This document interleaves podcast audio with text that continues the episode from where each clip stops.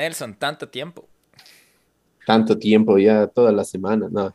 No, es que grabamos, grabamos con full, full, full, ¿cómo se dice? Adelanto. Y sí, es como unas tres semanas que no hemos grabado. Todos los capítulos que acaban de salir ya estaban grabados. Entonces, eh, hace mucho tiempo que no te veo la cara virtual. Pero, bueno, verte. Eh, tenemos invitadas del más... Tenemos invitada, no. Tenemos visitantes del más allá hoy, ve. Desde el más allá. Visitantes, hijo de madre. Visitante, una visitante desde el más allá que estuvo más acá y se fue más para allá, pero acaba de volver para el más allá. Y está ahí, por ahí, creo, no sé si está tímida. El más tímida. acá. Está en el más acá ya. Fabio Camila, qué chévere verte y escucharte de, de nuevo otra vez. Bienvenida de nuevo a tu casa. Ya sabes que puedes venir cuando quieras y hoy quisiste, así que hola. Sí, hoy, hoy dije, hoy es mi día, mi momento ha llegado, el momento de surgir y renacer de entre las cenizas y aquí estoy.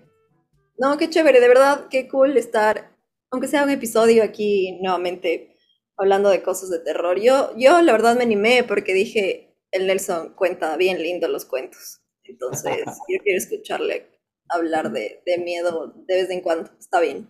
Pero no, qué chévere, de verdad, súper cool estar, verles las caritas de nuevo. Ya saben que la razón por la que la Fabio se fue del- al más allá, creo que. Acaba de decir que es por mi culpa, pero bueno, no importa.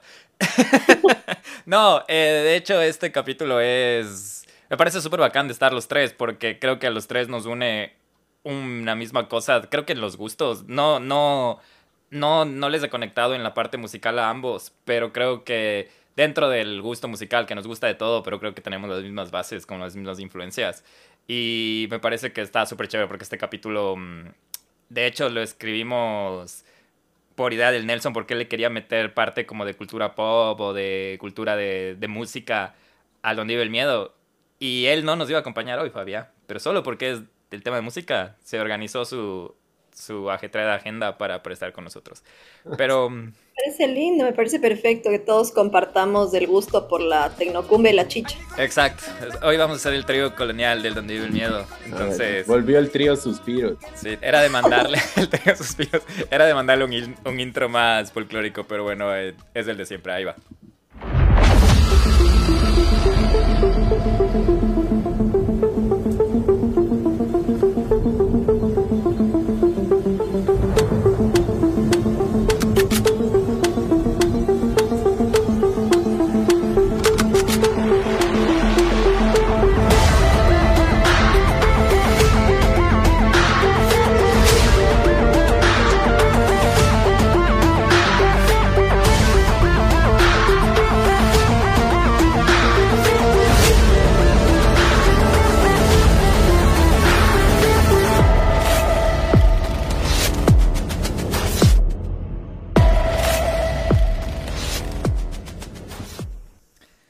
Oficialmente en un countdown, el primer countdown que nos acompaña la Fabia de Nelson. ¿Quieres presentar, quieres decir de qué vamos a hablar hoy? Ya que te contamos, contamos con tu presencia. Muy feliz porque esta idea nació en la temporada anterior, ¿no? Y Ujú. que, como tú ya lo habías mencionado, más allá de, de cualquier eh, independencia que tenemos en la personalidad de cada persona, hay cosas que a veces nos gustan colectivamente y nos parecen muy chéveres desde el punto de vista cultural, en este caso de la música. Entonces también yo sé que, que a Fabio también le gustan estas cosas, que a ti también hemos podido compartir algunas de estas historias, que dentro de la música hay cosas bien densas, ¿no? O sea, hay cosas como que cultos, hay muertes, asesinatos, suicidios, eh, hay cosas paranormales. Entonces, yo creí, creía y creo todavía que es necesario darle esta, esta connotación, esta importancia a este mundo que no lo hemos hecho y la verdad no, no, no lo había escuchado tampoco en otros podcasts que son símiles a nosotros, ¿no?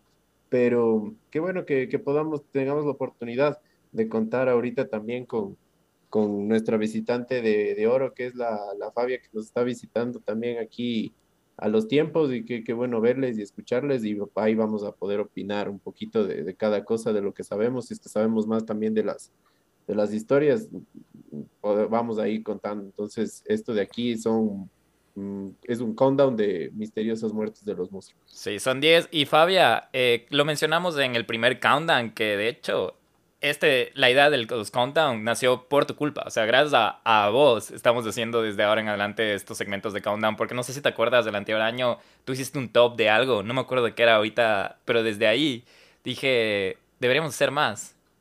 Era, algo, era algo de Reddit, era algo como de historias, las 10 mejores historias o los 10 mejores relatos en Reddit o alguna cosa así. Exacto, y desde ahí nació la idea, dije, porque verás que, o sea, estuvo súper como, como, como dinámico, como había como muchas historias en uno solo, y dije, debemos intentar eso de hacer 2022. Y sí, gracias. Por eso también, de vuelta. Un placer, un placer. Ok, entonces cuando quieran empezamos con las 10 muertes de músicos y creo que empezamos con, con el más allá. 10. El primero del más allá es el señor Jim Morrison. James Douglas Morrison fue un cantante, poeta y compositor estadounidense, vocalista principal de la banda de rock The Doors. Debido a su personalidad salvaje, letras poéticas, voz distintiva, actuaciones impredecibles y erráticas, y las circunstancias dramáticas que rodearon su vida y su temprana muerte, Morrison se consideró por críticos musicales y fanáticos como uno de los líderes más icónicos e influyentes en la historia del rock. Morrison desarrolló una dependencia del alcohol a lo largo de su carrera, lo que a veces afectó sus actuaciones en el escenario. La mañana del 3 de julio de 1971, Pamela Carson encontró a Jim Morrison muerto en la bañera del departamento en el que estaban alojados en París. Habían decidido instalarse un tiempo en la capital francesa, un lugar con el que Morrison se sentía románticamente identificado a partir de su devoción por grandes poetas franceses como Arthur Rimbaud y Charles Baudelaire, con la intención de pasar un tiempo alejados de la agitada vida nocturna que los dos llevaban en Estados Unidos. Pero Morrison mantuvo la cordura unos pocos días, y muy pronto empezó a pasar horas y horas en bares parisinos, de los que volvía casi siempre ebrio y drogado. Su muerte prematura lo convirtió en el miembro del infame Club 27. Dado que no se realizó una autopsia, la causa de la muerte de Morrison sigue en disputa. Aunque The Doors grabaron dos álbumes después de la muerte de Morrison, su muerte afectó gravemente la fortuna de la banda y se separaron dos años después. En 2011, una elección de los lectores de Rolling Stone colocó a Jim Morrison en el quinto lugar de los mejores cantantes principales de todos los tiempos de la revista. En otra lista de Rolling Stone titulada Los 100 mejores cantantes de todos los tiempos, ocupó el puesto 47. También ocupó el puesto 22 en la lista de los 50 mejores cantantes de rock de la revista Classic Rock. Y en 1993, Morrison fue incluido en el Salón de la Fama del Rock and Roll como miembro de The Doors.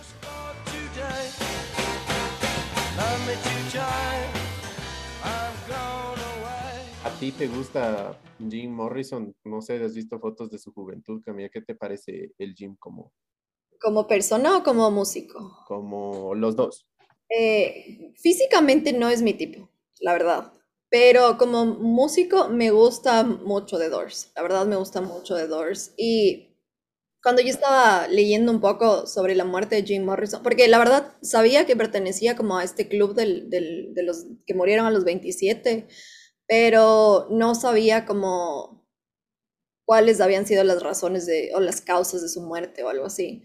Y es súper interesante porque hay un montón de teorías, hay un montón como de hipótesis y hay mucha gente que después empezó a, a hacer eh, sus propios relatos de los últimos días o las últimas horas de Jim Morrison. Y cuentan, es súper loco porque la gente cuenta como historias que en algún punto se, se, conectan, pero antes de ese punto son completamente distintas. Pero todas tienen mucho sentido y todas tienen como, todas son como posibilidades de algo que, valga la redundancia, pudo haber pasado y pudo haber llevado a la muerte de Morrison.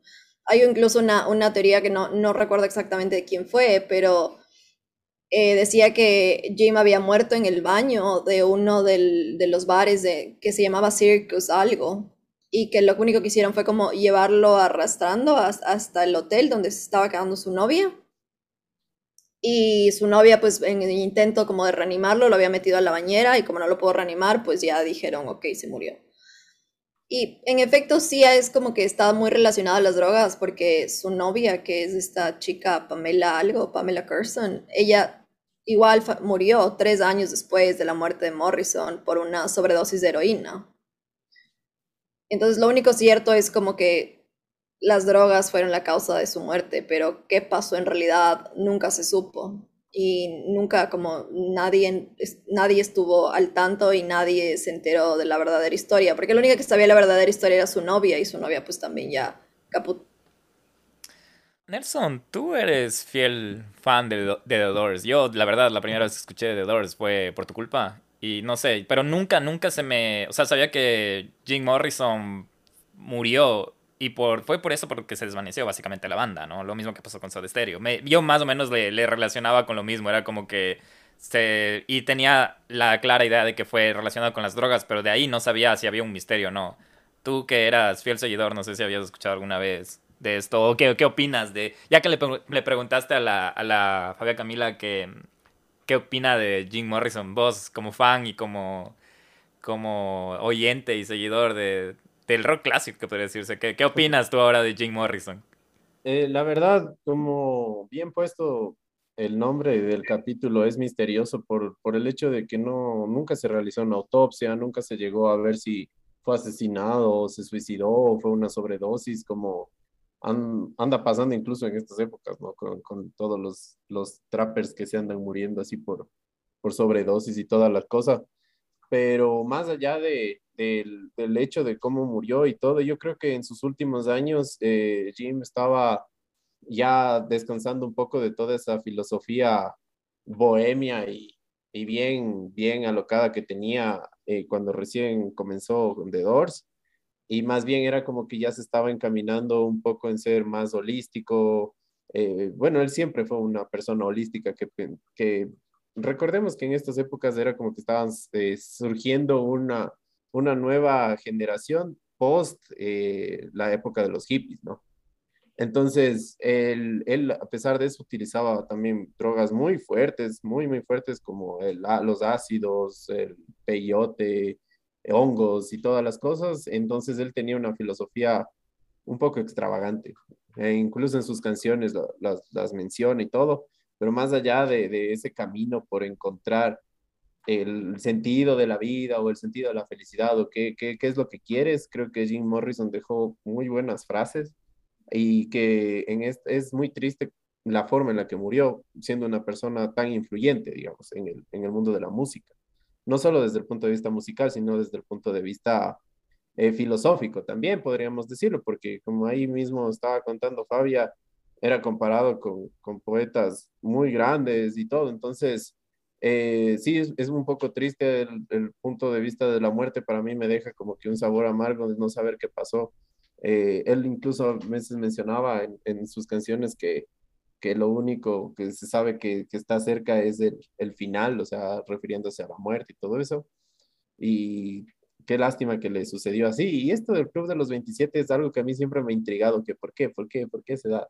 Son varios, no, no es solo él, o sea, son, son varios artistas, ¿no? Sí, por eso mismo crearon, le pusieron ese como, como etiqueta, ¿no? Del Club de los 27. Y me hiciste pensar que, bueno, es rock y siempre hasta el... Yo siempre que pasan estas cosas, y recién hace poquito pasó lo de Taylor Hawkins, el baterista de Foo Fighters, que también falleció en Bogotá, creo que era en Bogotá si me equivoco, pero era en Colombia, por el mismo hecho de, de relacionado a drogas.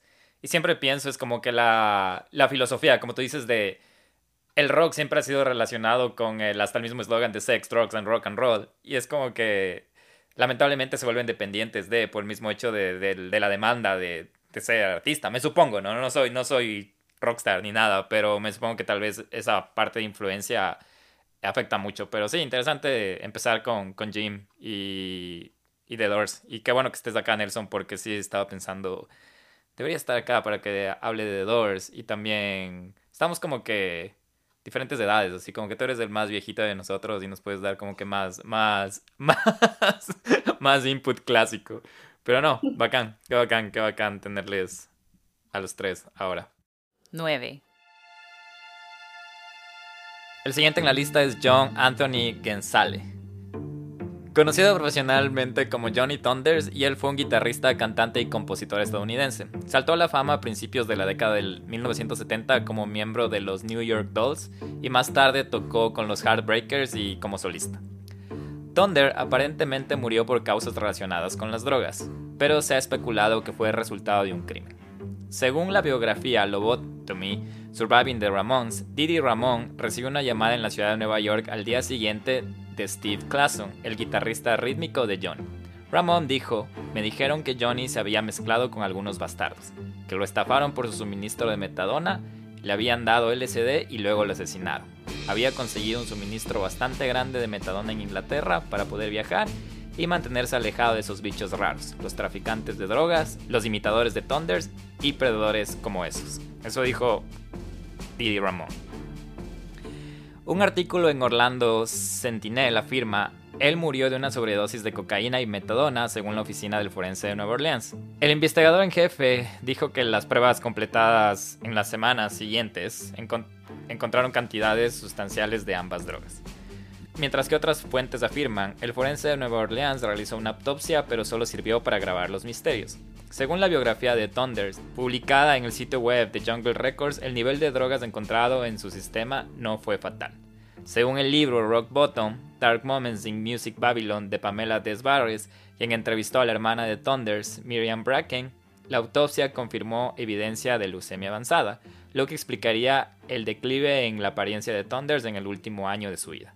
Esto también arroja la luz sobre la entrevista del documental de Lech. Was Born, Toulouse, que habla en cambio que dice el cuñado de Thunders dice solo Johnny sabía lo enfermo que estaba en realidad. En una entrevista de Melody Maker de 1994, el manager de los Thunders, Mick Wester, describió los esfuerzos de la familia para que la policía de Nueva Orleans investigara más a fondo el asunto. Seguimos pidiendo a la policía de Nueva Orleans que vuelva a investigar, pero no han sido particularmente amistosos. Parecían pensar que se trataba simplemente de otro drogadicto que había vagado por la ciudad y había muerto. Simplemente no estaban interesados. Eh, Fabia, yo tengo una, una pregunta aquí porque, bueno, ya vamos a hablar un poquito más adelante acerca de, del contenido que tú realizas y desarrollas, pero ¿qué, qué, qué opinión tienes desde tu punto de vista de, digamos, de los hábitos que consigue, conseguían, digamos, bueno, también ahora lo, lo consiguen los, los músicos, los rockstars, en cuanto a, a, digamos, no sé, tipo, yo que sé, me acuesto a las, a las 7 de la mañana después de una noche de, full tragos, eh, me levanto a 3, 4 de la tarde, como, me voy al, estudio a seguir grabando, eh, porque ya no, no, se me ocurre nada más, me, me tengo que drogar y, y vuelta así, vivir así de esa manera. ¿Cómo crees que eso le puede influenciar, digamos, a, a una muerte misteriosa también como esta, que a pesar de no tener una dosis alta de droga, quizás, no sé si tal vez sufrió un, un periodo de estrés o algo así. O sea, yo creo que en realidad hay como puntos súper importantes y es que generalmente las personas que son músicos en este caso empiezan en el mundo de la música no porque son obligadas, sino porque de verdad tienen una pasión por la música, porque en serio es como algo que en un inicio literalmente les, les, les prende, o sea, no hay nada que les cause más amor y pasión y, como ganas de vivir que hacer música.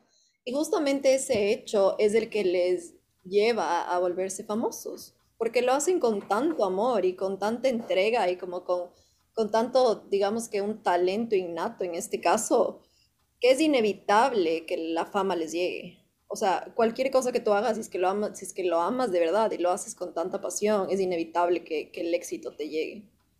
Ahora, el momento en el que les llegue el éxito, lo que yo creo es que por cómo está construida la sociedad y por cómo el, el medio del entretenimiento en sí está sostenido, es súper fácil perderse. Y es súper, es, es, un, es una industria que genera muchísimo, muchísimo dinero. Y las personas que manejan esta industria son personas muy ambiciosas, que no está mal ser ambicioso, pero a costa de qué te vuelves ambicioso, como a, a, a expensas de exprimir a quién consigues ese dinero. Entonces, estas personas son tan como, por lo general, tienen como estas personalidades tan eh, creativas y que están todo el tiempo como que creando y moviéndose y viendo música, en este caso, por donde sea, no necesitan como tal tener una rutina, como los mortales tendríamos como que me voy a levantar a tal hora, voy a ir a trabajar, voy a desayunar y bla, bla, bla, porque es gente que les puede llegar la inspiración a las 2 de la mañana y a las 2 de la mañana se tienen que levantar y escribir y, y simplemente hacer lo que tengan que hacer. El problema está en cuando se, se empieza como a explotar ese talento y se empieza literalmente a querer no solamente eh, recibir el, como la fama que en efecto les iba a llegar, sino como ansiar mucho más, la ambición de eso, ¿sabes? Como el dinero y, y, y volverlo ya como una maquinita de dinero a esta persona. Y ese es el momento en el que las cosas cambian, yo creo, para el músico como tal. Y también es súper fácil dejarse llevar por la fama y el poder, o sea, solamente hay que ver a los presidentes, cacho. El poder mueve loca a la gente, o sea, de verdad, el hecho de como del poder y el poder mover masas es algo que enloquece a las personas y que hace que simplemente se olviden la verdadera razón de por qué empezaron a hacer algo. Y el momento que se olvidan como esa verdadera razón de por qué empezaron a hacer algo, es cuando empiezan a perder el sentido y el propósito y como se, se, se vacía, digamos, esa, esa fuentecita de, de propósito y de, y de, amor a la creatividad, necesitan llenarla con otras cosas. ¿Y qué es lo que llena más fácil eso? El alcohol, las drogas, las fiestas, las relaciones sociales tóxicas, etcétera, etcétera, etcétera. Y como son gente que vive tan intensamente por el hecho de ser artistas, de la misma manera caen en estas cosas tan intensamente, porque no tienen otra forma de serlos, es como su forma de ser.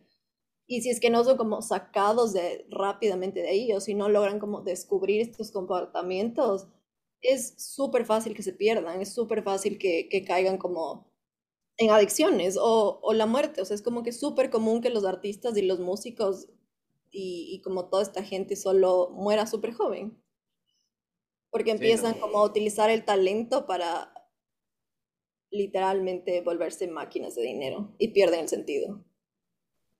Sí, no, justamente a pesar de, de todo eso, es, es, triste también desde el, desde el fondo. Por ejemplo, el otro día con este tema de, de, este cantante que era el novio de la Belinda del Nodal, estaba leyendo una cosa bien interesante desde el punto de vista de un psicólogo que decía que, o sea, este man canta desde los 11 años, los papás como que le ponían a cantar en cualquier tarima, o sea, el man ni siquiera estudiaba, se, o sea, salía en todos los colegios, en, en, todos los barrios, después ya fue saliendo de su, de su ciudad. Y, o sea, ahora el man ya tiene 23 años y se le nota que está un poquito alterado, roto, no sé, o sea, yo también creo que hay, hay mucha gente que, ustedes que tienen la, la oportunidad de vivir allá en Estados Unidos, hay mucha gente que busca ese sueño, ¿no? En Los Ángeles, en Nueva York, en ciudades grandes. Y, también puede llegar a, a, cansarse si lo logra o si no lo logra, igual también llegar a, a decepcionarse y, y, les cuesta salir adelante después. Entonces yo también creo que estas historias son propicias para que se llegue a dar esos escenarios, ¿no? Sí, totalmente. Es que sí, imagínate cómo influye el entorno y toda la estimulación a tu alrededor. Sí, a veces cuando uno que, que no tiene vida de rockstar le, se agobia de un montón de cosas que les pasa a sus alrededores, ¿no? Trabajo, vida, podcast, no mentira. Pero, mm, pero, y tienes que tener como un medio, un estado mental medio equilibrado como para que vos mismo no, y me refiero a todas las situaciones de la vida, ¿no? Hay gente que tiene como tres trabajos o gente que, que hace mil cosas a la vez puede tener ahí como un mental breakdown por todas estas cosas y cómo todos re reaccionamos diferente a cómo cómo asumimos o cómo combatimos este, este, esta quebra, ¿cómo, cómo se diría? Como quebrantura o cre, quebrante emocional o mental. Y ca, cada quien reacciona diferente. Y ahí a lo que íbamos, tal vez las drogas o tal vez la música, no sé, porque a la final las todo eso son expresiones, ¿no? Son expresiones de cómo tú haces coping con las cosas que te están. No sé cómo se dice, ¿cómo se dice coping en, en español, Fabia. Como tú cómo, cómo, sí, cómo tú manejas o cómo le, cómo tratas, no sé, pero bueno, eh, es lo que pasa cuando estás aquí, Fabio, nos volvemos profundos. 8. Donny Edward Haraway. Donny Edward Haraway fue un cantante, tecladista, compositor y arreglista de soul estadounidense a quien la revista Rolling Stone describió como una leyenda del soul. El 13 de enero, Haraway comenzó una sesión de grabación con los productores músicos Enric Mercury y James Entombed. Cada uno informó que, aunque Haraway cantaba bien, comenzó a comportarse de una manera irracional, parecía un poco paranoico y delirante. Según Entombed, Haraway dijo que los blancos, o sea, las personas de raza blanca, estaban tratando de matarlo y habían conectado su cerebro a una máquina con el propósito de robar su música y su sonido. Dado el comportamiento de Haraway, Mercury dijo que decidió que la sesión de grabación no podía continuar, así que lo abortó y todos los músicos se fueron a casa. Horas más tarde, Haraway fue encontrado muerto en el pavimento debajo de la ventana de su habitación del piso 15 del Hotel Essex House en la ciudad de Nueva York. Se informó que había saltado desde su balcón. El vidrio de la ventana había sido cuidadosamente retirado y no había signos de lucha, lo que llevó a los investigadores a dictaminar que la muerte de Haraway fue un suicidio. Según Mercury, la última grabación de Haraway incluida en ese álbum fue You Are My Heaven, una canción que Mercury coescribió con Stevie Wonder. Y como, como ya lo menciona, Haraway era una leyenda del soul que igual una persona que desde muy pequeñito se dedicó y se metió a aprender en, era un especialista, si es que la gente que nos está escuchando puede, busque ahí eh, Donny Haraway en, en, el teclado, o sea, unas composiciones hermosísimas en el piano, pero igual, como yo lo pienso, por ejemplo, también vimos otros quebrantos y lo relaciono bastante con Haraway, como porque empezó desde pequeño con Michael Jackson, como su papá lo, lo llevaba al, al punto en que ya necesitaba explotar. Y llegar a que ya, no sé, ustedes qué opinan, Guillo o, o Fabia, ¿qué, ¿qué es esto? O sea, que él ya estaba delirando acerca de que quizás los, los blancos lo iban a, a conectar a esta máquina y esa fue la razón de su suicidio o si alguien lo mató, no sé. Eso también es otra muerte súper misteriosa. No sé, es que imagínate todos los demonios que él, que él tenía, solo con ya cargar el, el hecho cultural. Imagínate en los años creo que esto pasó en los 70, creo que dijiste, el, el, el peso de ser un, en esa época me refiero, ¿no? Y ahora pasa también un poco el tema de racismo, pero ser un hombre negro que, que se convirtió en la leyenda del soul y sentir que tal vez está, porque siempre ha habido ese conflicto, sobre todo acá en los Estados Unidos se siente bastante ese conflicto, esa guerra entre, que hasta ahora existe ahorita, entre, ya no tanto como la como en el pasado, pero es triste que todavía siga pasando esta guerra entre raza blanca y raza negra. Pero imagínate tener todos esos demonios de que eh, soy una persona culturalmente de, de una minoría que, que, en ese tiempo se les consideraba minorías y ahora soy alguien exitoso y me siento amenazado de, de, mi, de, mi, de mi némesis, que en ese tiempo era la, la raza blanca, ¿no? Entonces puede crear cualquier demonio interno de que me van a quitar mis, mis canciones por media telepático. Lo que no creo que sea verdad, honestamente. Pero mm, imagínate, seguimos hablando de la, de la presión, ¿no? Del,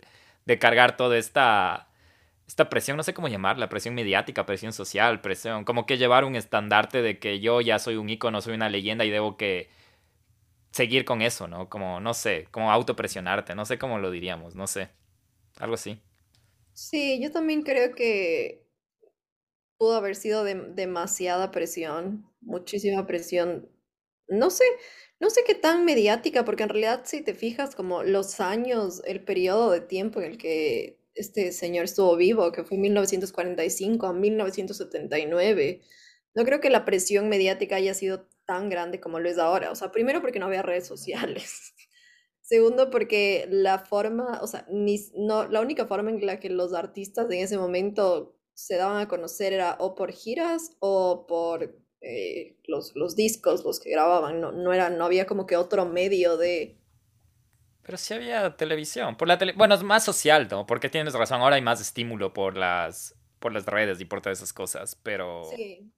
Podría ser eh, también rayando en lo paranormal, quizás él ya al alucinar, al empezar a ver en estas cosas eh, que le perseguían y que tal vez querían Tal vez hablamos de una esquizofrenia o algo así. Sí, puede. No sé, yo sí creo que ya era temas de que su misma. Lo que te decía, como que crear sus propios demonios, por el mismo hecho, ¿no? Pero. No sé, sí. Qué triste, es triste, cacha. Imagínate que estés diciendo que te van a matar y de repente te suicidas. O sea, no sé, ha, pasado muchas patologías mentales que, que ves a personas que te amenazan, ¿cachá?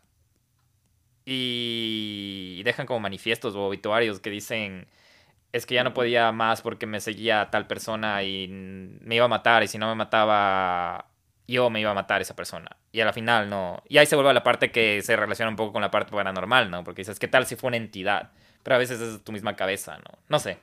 Triste, triste lo de, lo de este tipo. De este músico, perdón. Siete. Siguiendo con la lista, Bobby Fuller. Robert Gaston Fuller fue un cantante, compositor y guitarrista de rock estadounidense mejor conocido por Let Her Dance y su versión de I Fought the Law de The Crickets. Meses después de que I Fought the Law se convirtiera en uno de los 10 mejores éxitos, Fuller fue encontrado muerto en un automóvil estacionado frente a su departamento en Hollywood. El médico forense de Los Ángeles, Jerry Nelson, realizó la autopsia y dijo, el informe establece que la cara, el pecho y el costado de Bobby estaban cubiertos de hemorragias petequiales, probablemente causadas por los vapores de gasolina y el calor del verano. No se encontró hematomas, huesos rotos ni cortes. No hay evidencia de golpes. El investigador explica además que se marcaron las casillas de accidente y suicidio, pero que junto a las casillas había signos de interrogación. A pesar de la causa oficial de la muerte, algunos comentaristas creen que Fuller fue asesinado. Se sospechaba que Charles Manson jugó un papel en la muerte de Fuller, pero nunca se proporcionó evidencia creíble. Manson estuvo en prisión de 1961 a 1967, y un sitio web sensacionalista sobre crímenes ha especulado que el Departamento de Policía de Los Ángeles pudo haber estado involucrado debido a la conexión de Fuller con una mujer relacionada con la mafia. Fuller estuvo vigente hasta el año 1966, eh, fue cuando falleció, entonces por eso creo que pueden descartar lo, de Manson que estuvo en prisión entre el 61 y el 67. Oye, pero si mis cuentas no me fallan, murió a los 22 años. Sí, imagínate. Sí, ¿no? 1942-1966. ¿Cómo? Me pregunto cómo fue famoso a los 22 años ya. O sea, como ya tenía una carrera musical a sus 22 años. Bueno, Michael Jackson es un ejemplo, pero. Pero. Me parece muy interesante. No tenía idea, la verdad, no, no tenía idea de, este señor músico Bobby Fuller. sí, eh, son 24. 24 años. Ajá. Pero no, sí, igual muy eh, Déjame confirmar el dato, yo también estaba chequeándole. Eh, oficialmente murió el julio 18 del 66, entonces tenía 23. Ah, perdón. Por ahí estamos. Sí, 22, 23, 24, uno más, uno menos, no importa. Pero sí, o sea, yo creo que también como que para despegar, eh, depende, ¿no? Las épocas siempre, cada vez hay, hay más niños que, que, desde chiquitos los, los presionan porque ya más grandes es un poco más difícil, ¿no? Ahora también con, con todo esto que, que, por ejemplo, Bad Bunny creo que a, los 25 años ya estaba, ya era millonario, así, entonces, no sé. Sí, o sea, bueno, en eso, en eso sí tienes razón. De hecho, por lo general los, los artistas se vuelven artistas en su adolescencia. Y cuando entran como a los 20, 22 años ya tienen más o menos como un recorrido. Es que sí, e, y eso, y eso, ahorita también yo caigo en cuenta y recién caí en eso de que a veces nos olvidamos que el artista está en su auge en, esa, en ese rango de edad, como los 22 años o 23 que estamos hablando ahorita de él. Y justo reciencito que salió el nuevo álbum de, ya que el Nelson mencionaba Bad Bunny, me, hizo, me, me acordé, porque estaba escuchando el nuevo álbum y todo, y está medio simpático. Hay algunas canciones que, que la letra es súper pendeja, y ahí me acordé y dije, espera, tiene 28 años. ¿Por qué le estoy viendo como que alguien que, que, que tendría otro tipo de madurez para escribir otras cosas? Y no le estoy juzgando, ¿no? De hecho, ahora, ahora me gusta. Bad Bunny tiene 28 años. Sí, 28 años tiene ahora, creo que, creo que sí, 28 años. Por... Bueno, si me equivoco, no soy mega fan de Bad Bunny, sí me gusta, pero si me equivoco, lo siento a los Bad Bunny Livers, no sé cómo se llaman los, los fans de Bad Bunny. Pero sí, a veces nos olvidamos. Ponte Cristian Nodal, es otro chiquitito que tiene, ¿cuántos? 23. 23 años. Todo, todo el tema del rap que está en apogeo argentino. Creo que el mayor tiene 28 años. De ahí Justo hoy estaba escuchando una entrevista de uno de ellos que no sé si han escuchado, que se llama Tiago. Tiene 20 años, Nelson. 20 años. Y yo ni sabía que tenía 20 años. No sé, es... Imagínate exponerte, tener toda esa presión ahora mediática, que ahora sí es mediática, y, y no tener ni privacidad. Ahora sí, imagínate cómo puedes tener privacidad. O sea, háganse, o sea, pónganse ustedes a los 20, 22 años. Seguro se pegaron una chuma que estaban ahí arando, pero en el piso, ahí, pucha, en el peor de los momentos. Si ya son personas como influyentes, como estos artistas, imagínate qué tan cuidadoso tienes que ser de que nadie te vea tus 22, 21, 20 arando. Qué, qué difícil, qué bueno que, nos, que no somos famosos. Y, lo que decía la otra vez, o sea, nosotros como que ahora decimos, ah, qué bueno, que, que, mira, este, ¿cómo, ¿cómo va a ser eso? Pero siempre ha sido así, o sea, si te das cuenta, siempre ha sido así, o sea, los, los viejitos siempre han criticado, digamos, por ejemplo, porque he visto yo un montón de documentales de rock, y la gente cuando recién salió el rock se oponía al rock, pero ahora la gente del rock se opone a las cosas nuevas, y siempre es cíclico, ¿no? Y, y así mismo la, la, gente que después salga en el futuro otro ritmo, yo qué sé, el, el hip hop espacial, no sé, alguna cosa así. Eh, los raperos y los traperos se van a oponer a eso, o sea, y siempre va a ser así, ¿no? Y como que, ah, que sí, que siempre vieja escuela, pero no es que fue ni buena ni malo, vieron horrores también en toda la...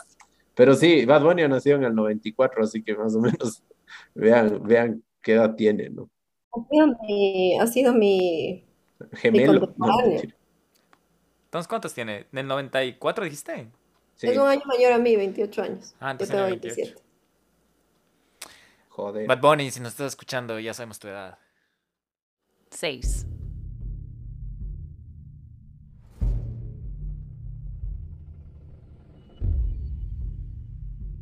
Número 6. Elliot Smith. Stephen Paul Smith, conocido profesionalmente como Elliot Smith, fue un cantautor y multi-instrumentista estadounidense. El instrumento principal de Smith era la guitarra, aunque también tocaba el piano, el clarinete, el bajo, la batería y la armónica. Smith fue un gran bebedor y consumidor de drogas en ocasiones a lo largo de su vida y se le diagnosticó trastorno por déficit de atención con hiperactividad o TDAH y también depresión. Su lucha con las drogas y las enfermedades mentales afectaron su vida y su trabajo y a menudo aparecían en sus letras. En el año 2003, a los 34 años, murió en Los Ángeles, California, de dos puñaladas en el pecho. La evidencia de la autopsia no, fue concluyente en cuanto a si las heridas fueron autoinfligidas o resultado de un homicidio. En el momento del apuñalamiento estaba en su casa en California, donde vivía con su novia Jennifer Chiva. Según Chiva, los dos estaban discutiendo y ella se encerró en el baño para ducharse. Chiva lo escuchó gritar y al abrir la puerta vio a Smith de pie con un cuchillo en el pecho. Ella sacó el cuchillo, después de lo cual él se derrumbó y ella llamó al 911 a las 12 y 18 pm. Smith murió en el hospital con la hora de la muerte registrada como 1 y 36 pm. Una posible nota de suicidio escrita en una nota adhesiva decía, Lo siento mucho, con amor, Elliot. Dios me perdone. En el informe forense de la nota, el nombre Elliot está mal escrito ya que le falta una T. Elliot se escribe con doble T al final.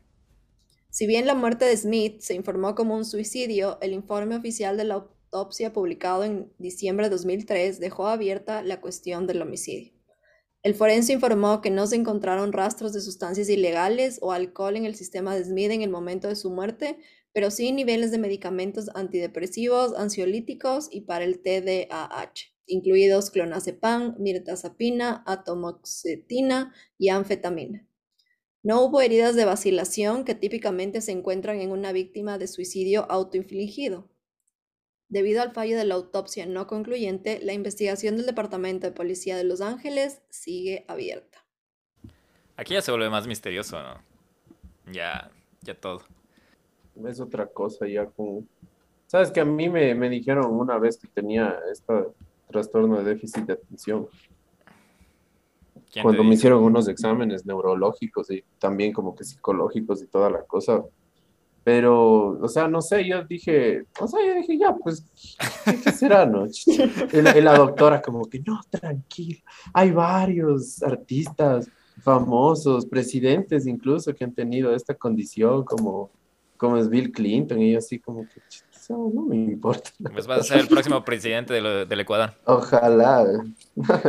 No, pero, o sea, el- ya empezamos un poquito ya en el puesto 6 a ver ya cosas más misteriosas, ¿no? Como, a pesar de su influencia de, no, no creo que sea concluyente lo de la carta del man que puso Elliot sin doble T. Pero es que lo de- eso te hace pensar en lo de la novia. O sea, no sé. O sea, a mí me parece, a mí me parece un... Porque yo había visto en documentales de crimen que si es que te apuñalan, lo último que tienes que hacer es como sacar el alma, el, el, el alma, el alma del cuerpo. El El arma, alma. el arma cortopunzante con lo que te apuñalaron, o sea, nunca se te ocurra como sacarla, porque el momento que sacas es cuando empieza la hemorragia y ahí es cuando te mueres. Y ella, dicen que ella sacó la, la, Y ella fue la que sacó el, el, el cuchillo. como el cuchillo o lo que sea. Entonces, no sé, es súper raro. Pero en realidad, o sea, es raro y no es raro porque este, este, este chico, este músico, si es que ustedes escuchan sus canciones, en realidad, en realidad todas son súper, súper tristes y súper como dark y depresivas. Hay una canción de él que a mí personalmente me gusta mucho que se llama Between the Bars. Es una canción muy chévere, pero es súper sad. Y todas sus letras son así como de, por favor, me quiero morir, alguien ayúdeme. Medio Entonces, parecido a lo de Chester Bennington, ¿no? Me hace pensar en él un poco. Mm, sí, o sea, sí, sí, sí puede ser similar, pero no sé, es súper raro. O sea, como, ¿cuál sería el, si es que, ah, no sé, tengo muchos pensamientos encontrados a la vez. Recupera tu alma, que no se, que no saques el alma de, de tus Sí. pensamientos. O sea, porque si es que, si es que la novia quería matarle, tenía la excusa perfecta de, ok, estaba súper deprimido, tengo 30 álbumes del hombre escritos que sustentan que en efecto se quería matar, pues se suicidó. Y si no, y si no lo quiso matar, entonces sí se suicidó, ¿sabes? Como no hay más opciones.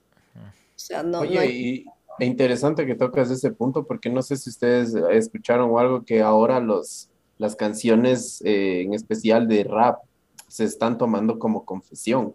Y ahorita ha salido, no sé, una ley ahí en Estados Unidos que les pueden meter presos por lo que cantan. Y, por, y así ya lo habían metido como que a dos o tres raperos antes. Pero ahorita, ahorita está, justo, justo anteayer leí esa noticia en, en un portal, entonces le están siguiendo, como que le están investigando a un rapero que se llama Jan Tog, que tiene una canción incluso con Dua Lipa, con Camila Cabello y todo, es súper famoso.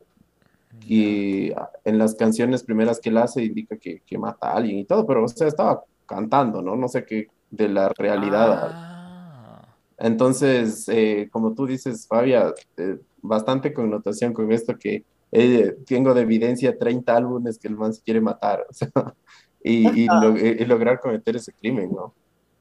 Yo también creo que la música es como que un escape de, de una salida de lo que quizás él sentía y por eso también se apasionó tanto en eso para crear sus canciones tal y como, como él las quería expresar. Pero no sé, full raro, ¿quién se va a apuñalar a sí mismos? Muy raro eso. Sí, o sea, qué valiente, la verdad, apuñalarse así mismo. si lo hizo, ¿no? No sé, yo- no sé si. Yo no creo que. Justo estaba pensando si había escuchado alguna vez en mi vida una canción en la que alguien como que confiesa que mató a alguien.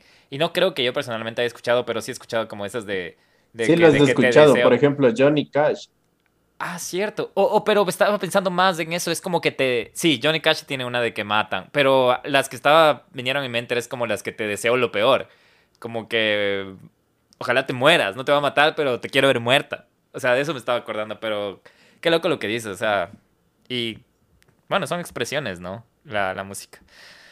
Y de hecho justo hay, hay, hay un documental eh, de un rapero de este Tekashi 69 o algo así, que Ah, cierto, de Six y Nine. él, Sí. en realidad llegaron a, llegaron a, a saber que él era como miembro de una banda y que financiaba un montón de actividades ilícitas de sí, por sus canciones. O sea, porque Como él- medio de abuso a menores también es de él, ¿no? Ajá, él Algo en sus así, canciones sí, las sí. lo cantaba así como súper abiertamente de, de- de la pandilla a la de la que pertenecía y las cosas que hacían y era como, esos eran sus, sus éxitos. Incluso en sus videos musicales sacaba como a toda su pandilla con sus armas, como, no sé si era muy brillante o muy estúpido, pero eso fue la razón por la que dijeron, ok, razón. sí, usted se va preso. Sí, sí, sí he escuchado también de lo que tú dices. No, no he leído bien el documental, pero hasta, hasta como tú dices, le es medio admirable porque no saben si fue tonto o fue inteligente porque hasta jugaba con, como que jugaba con dos pandillas como que súper rivales. Era como, ajá, claro, era sí. como que se hacía pasar por, como que un mes era de estos, como, a- no sé mucho ahorita de rap, pero como lo que pasaba antes contra el West Coast y el East, y el East Coast. Era como que se cambiaba de bandos de la nada, así. Ajá. Y todos decían, pero ¿por qué hace eso? Y nadie le dice nada. Y no sé, pero... Sí, es un buen ejemplo lo de 6 9 Si no, si no han escuchado, creo que es una buena recomendación que le vayan a... eh, yo no he visto el documental, he escuchado de, de- del caso de él y sería interesante. Nelson, ¿a ti qué te gusta el trap? Creo que él es trapero, ¿no? Trapeador. Sí, canta, canta trap y, No sé. y rap también y todo, y es un, es, es americano de, de descendencia mexicana. Vos puedes, puedes, ponte ahí en tus, en tus pendientes, puedes hacer un, un capítulo de, de 6 9 tú que eres medio... Ah, y calle- es que como tú 13. dices, eh, eh, el 6 9 no a todo el mundo le gusta por esto de, de- de que se cambia tanto, o sea, todo el mundo lo tiene de, como le decimos aquí, de sapo, de, de que, no sé cómo decirle, como que un rato está de doble cara y todo eso. Y de hecho, justo, justo hoy estaba viendo una entrevista que le habían hecho a él en un, en un portal de podcast de, hip hop bien famoso y el man estaba re chumado gritándole, como decir así, ahorita gritándole a la, Fabia, o sea, pero ya rayando al punto de provocarle así. Ya tú, tú sabes, ¿no? Y, y ustedes saben allá cómo son los raperos, o sea, gigantes, así enormes, afro- afroamericanos, están pero a punto de masacrarle al tipo este, ¿no? Y este man coge y saca su pistola ahí, ya obviamente nadie le hace nada. porque- ya sabes, pero por ejemplo, él salió de la cárcel. Yo creo que eso, hacer eso en un, en un cualquier lugar, o sea, es para volverte a meter y, y allá, no sé, pero bueno, ya es opinión personal. Las influencias. 6 9 Qué locura. 5, Empezando con la segunda mitad, la última mitad, Sam Cooke. Samuel Cooke, conocido profesionalmente como Sam Cooke, fue un cantante, compositor y empresario estadounidense, considerado como un pionero y uno de los artistas de soul más influyentes de todos los tiempos. A Cooke se le conoce comúnmente como el rey del soul por su voz distintiva, sus notables contribuciones al género y su gran importancia en la música popular. Cook fue asesinado a la edad de 33 años el 11 de diciembre de 1964 en la hacienda Motel en el centro del sur de Los Ángeles, California. Respondiendo a informes separados de un tiroteo y un secuestro en el motel, la policía encontró el cuerpo de Cook. Había sufrido una herida de bala en el pecho que luego se determinó que le atravesó el corazón. La gerente del motel, Berta Franklin, afirmó haberle disparado en defensa propia. Su relato fue cuestionado de inmediato por los conocidos de Cook. El registro policial indica que Franklin le disparó fatalmente a Cook, quien se había registrado esa misma noche. Franklin dijo que Cook había golpeado a la puerta de su oficina gritando ¿Dónde está la chica? En referencia a Elisa Boyer, una mujer que había acompañado a Cook al motel y que había llamado a la policía esa noche desde una cabina telefónica cerca del motel. Franklin respondió a gritos que no había nadie en su oficina excepto ella misma, pero Cook, enfurecido, no le creyó y entró a la fuerza desnudo excepto por un zapato y una chaqueta deportiva. La agarró exigiendo nuevamente saber el paradero de la mujer. Según Franklin, forcejeó con Cook, los dos cayeron al suelo y luego ella se levantó y corrió a buscar un arma. Dijo que le disparó a Cook en defensa propia porque temía por su vida. Cook recibió un disparo en el torso y según Franklin, Cook exclamó, Señora, me disparó, en un tono que expresaba perplejidad en lugar de ira, antes de avanzar hacia ella nuevamente. Dijo que lo golpeó en la cabeza con un palo de escoba antes de que finalmente cayera al suelo y muriera. Boyer, la chica que llamó a la policía, le dijo a la policía que había conocido a Cook esa noche y había pasado la noche en su compañía. Ella dijo que después de que salieron juntos de un club nocturno local, ella le había pedido repetidamente que la llevara a casa, pero él le llevó en contra de su voluntad a la hacienda motel. Dijo que una vez en una de las habitaciones del motel, Cook le obligó físicamente a acostarse en la cama y luego la desnudó hasta quedar en bragas. Ella dijo que estaba segura de que él le iba a violar. Cook le permitió usar el baño, del cual intentó escapar, pero descubrió que la ventana estaba bien cerrada. Según Boyer, regresó a la sala principal donde Cook continuó abusando de ella. Cuando Cook fue a usar el baño, rápidamente agarró su ropa y salió corriendo de la habitación.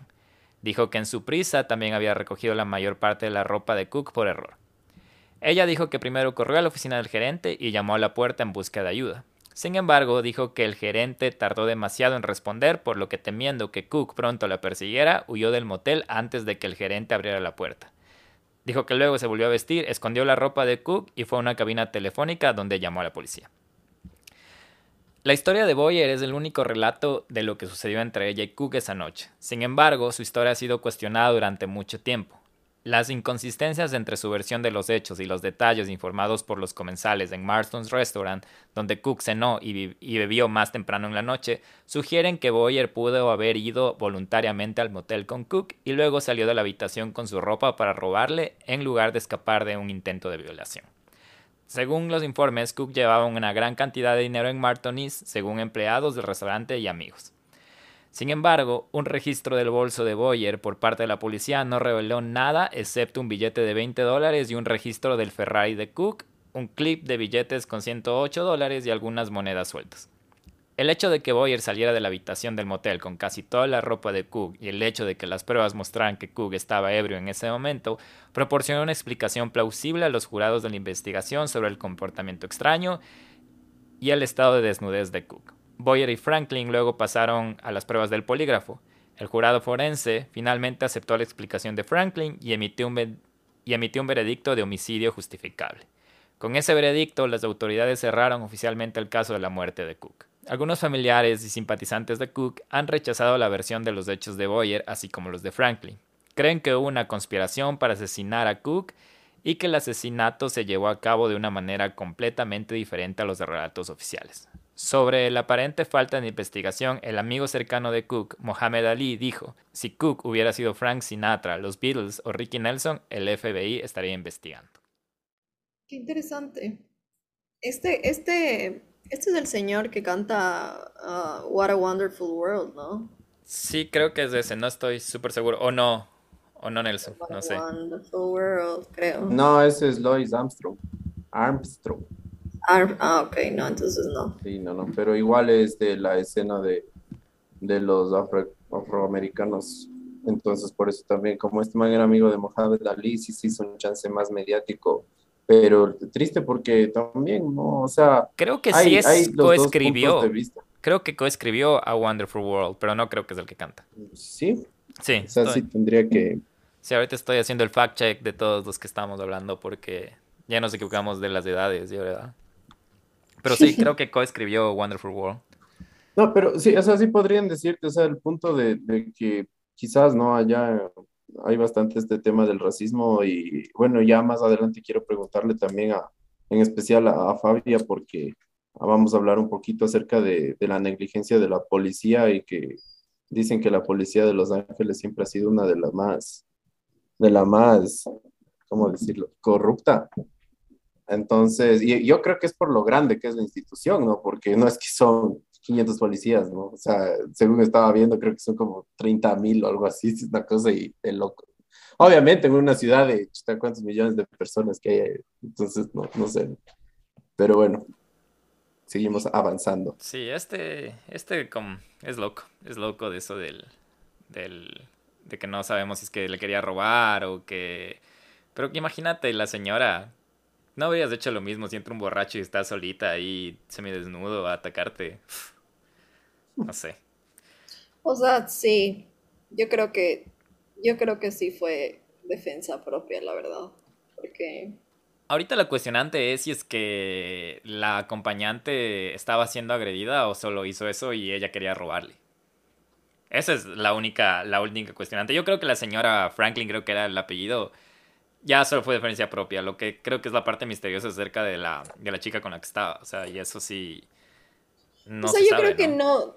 Yo creo que la única respuesta es que en realidad ya le tocaba irse. Porque son como, son como sucesos súper aleatorios, por así decirlo, como ninguno conectado, que solamente sí o sí iban a llevarle a su muerte. O sea, Cuando no. te llega, te llega.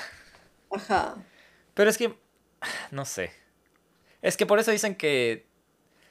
Pero es que si ella no se hubiera ido, él no hubiera salido ahí semidesnudo y no hubiera ido al. Al. Pero, pero es que exactamente eso, o sea, ella se- tenía que irse porque tal vez sí le iba a robar, o sea, esa era como su misión, robarle y Ah, ya te entiendo, ya te entiendo. como, Es que sea como "Ok, sea, tenía robo, que irse. y ya está. Sí, claro, tienes razón, ya te entendí. Sí, ya te entendí la. Bueno, como sí, cosas totalmente no conectadas que, ajá, solo le llevaron a al mismo lugar. un mismo lugar, ajá. No importa la, la- lo que hubiera pasado, igual iba a ir como loco a, a buscar a la señora a que le dispare. Ajá, más o menos. Bueno, sí, ¿no? Cuando te llega, te llega. Sigamos, ¿quién le toca? Eh, a, a mí, Sí, te toca el Bad Bunny de la época, de esa época. eh. El Bad Bunny de la época del Box Bunny.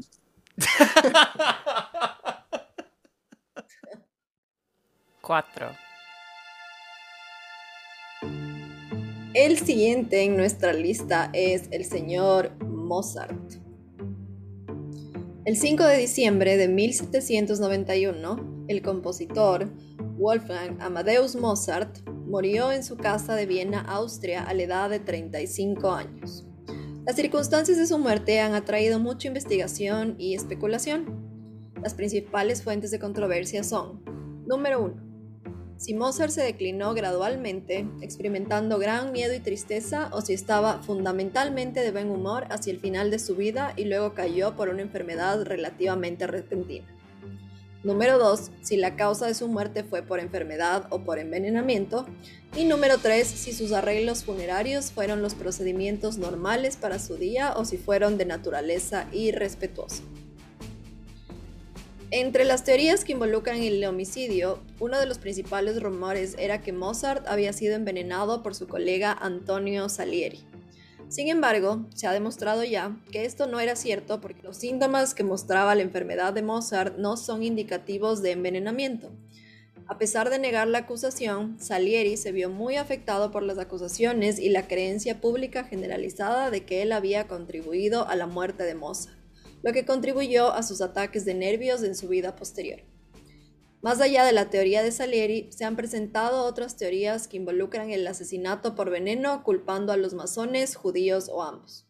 Mozart era masón, por si acaso. Una de esas teorías fue obra de Mathilde Ludendorff, esposa del general alemán Erich Ludendorff. Ambos eran antisemitas. Mientras que las teorías relacionadas con la enfermedad en el registro parroquial, la muerte de Mozart afirma que murió de fiebre miliar severa. Miliar se refiere a la aparición de protuberancias en la piel de tamaño milimétrico. Mozart tuvo problemas de salud a lo largo de su vida, padeciendo de viruela, amigdalitis, bronquitis, neumonía, fiebre tifoidea, reumatismo y enfermedad de las encías. En una publicación del 2000, un equipo de dos médicos revisaron la evidencia histórica y tentativamente optaron por un diagnóstico de fiebre reumática. En el 2009, investigadores británicos, vieneses y holandeses realizaron una investigación epidemiológica combinada con un estudio de otras muertes en Viena en el momento de la muerte de Mozart. Llegaron a la conclusión de que Mozart pudo haber muerto de una infección estreptocócica que condujo a un, síndrome, nefrítico agudo causado por glomerulonephritis postestreptocócica. ¡Qué puta! Llegaron a la conclusión de que Mozart pudo haber muerto de una infección estreptocócica que condujo a un síndrome nefrítico agudo causado por glomerulonefritis postestreptocócica. En Austria, esta enfermedad también se llamaba Wassersuch o hidropesia edema. En un artículo de revista del 2011 se sugirió que la deficiencia de vitamina D podría haber desempeñado un papel en las condiciones médicas subyacentes de Mozart que llevaron a su muerte. Antes de opinar acerca de Mozart, solo quiero decir, buen trabajo en tu manera de, de, de describir nombres técnicos de enfermedades. Y qué buen, qué buen alemán el tuyo también, ¿ah? Pero, eh, Mozart, Mozart. Yo no sabía que fue la muerte misteriosa hasta este countdown. Yo solo sabía que falleció, pero no sabía que hasta Salieri estaba involucrado dentro de las teorías. Imagínate tu competidor que te mata ahí. Era el rap de esos tiempos, ¿no? Era el, El rap. beef. Era el beef. presidente contra J Balvin. Ese era, eh, Mozart era Residente y Salieri era J Balvin. Algo así. Sí. Pero más allá de eso también, por ejemplo, no me hubiera sorprendido que lo hubieran envenenado, porque estamos hablando de...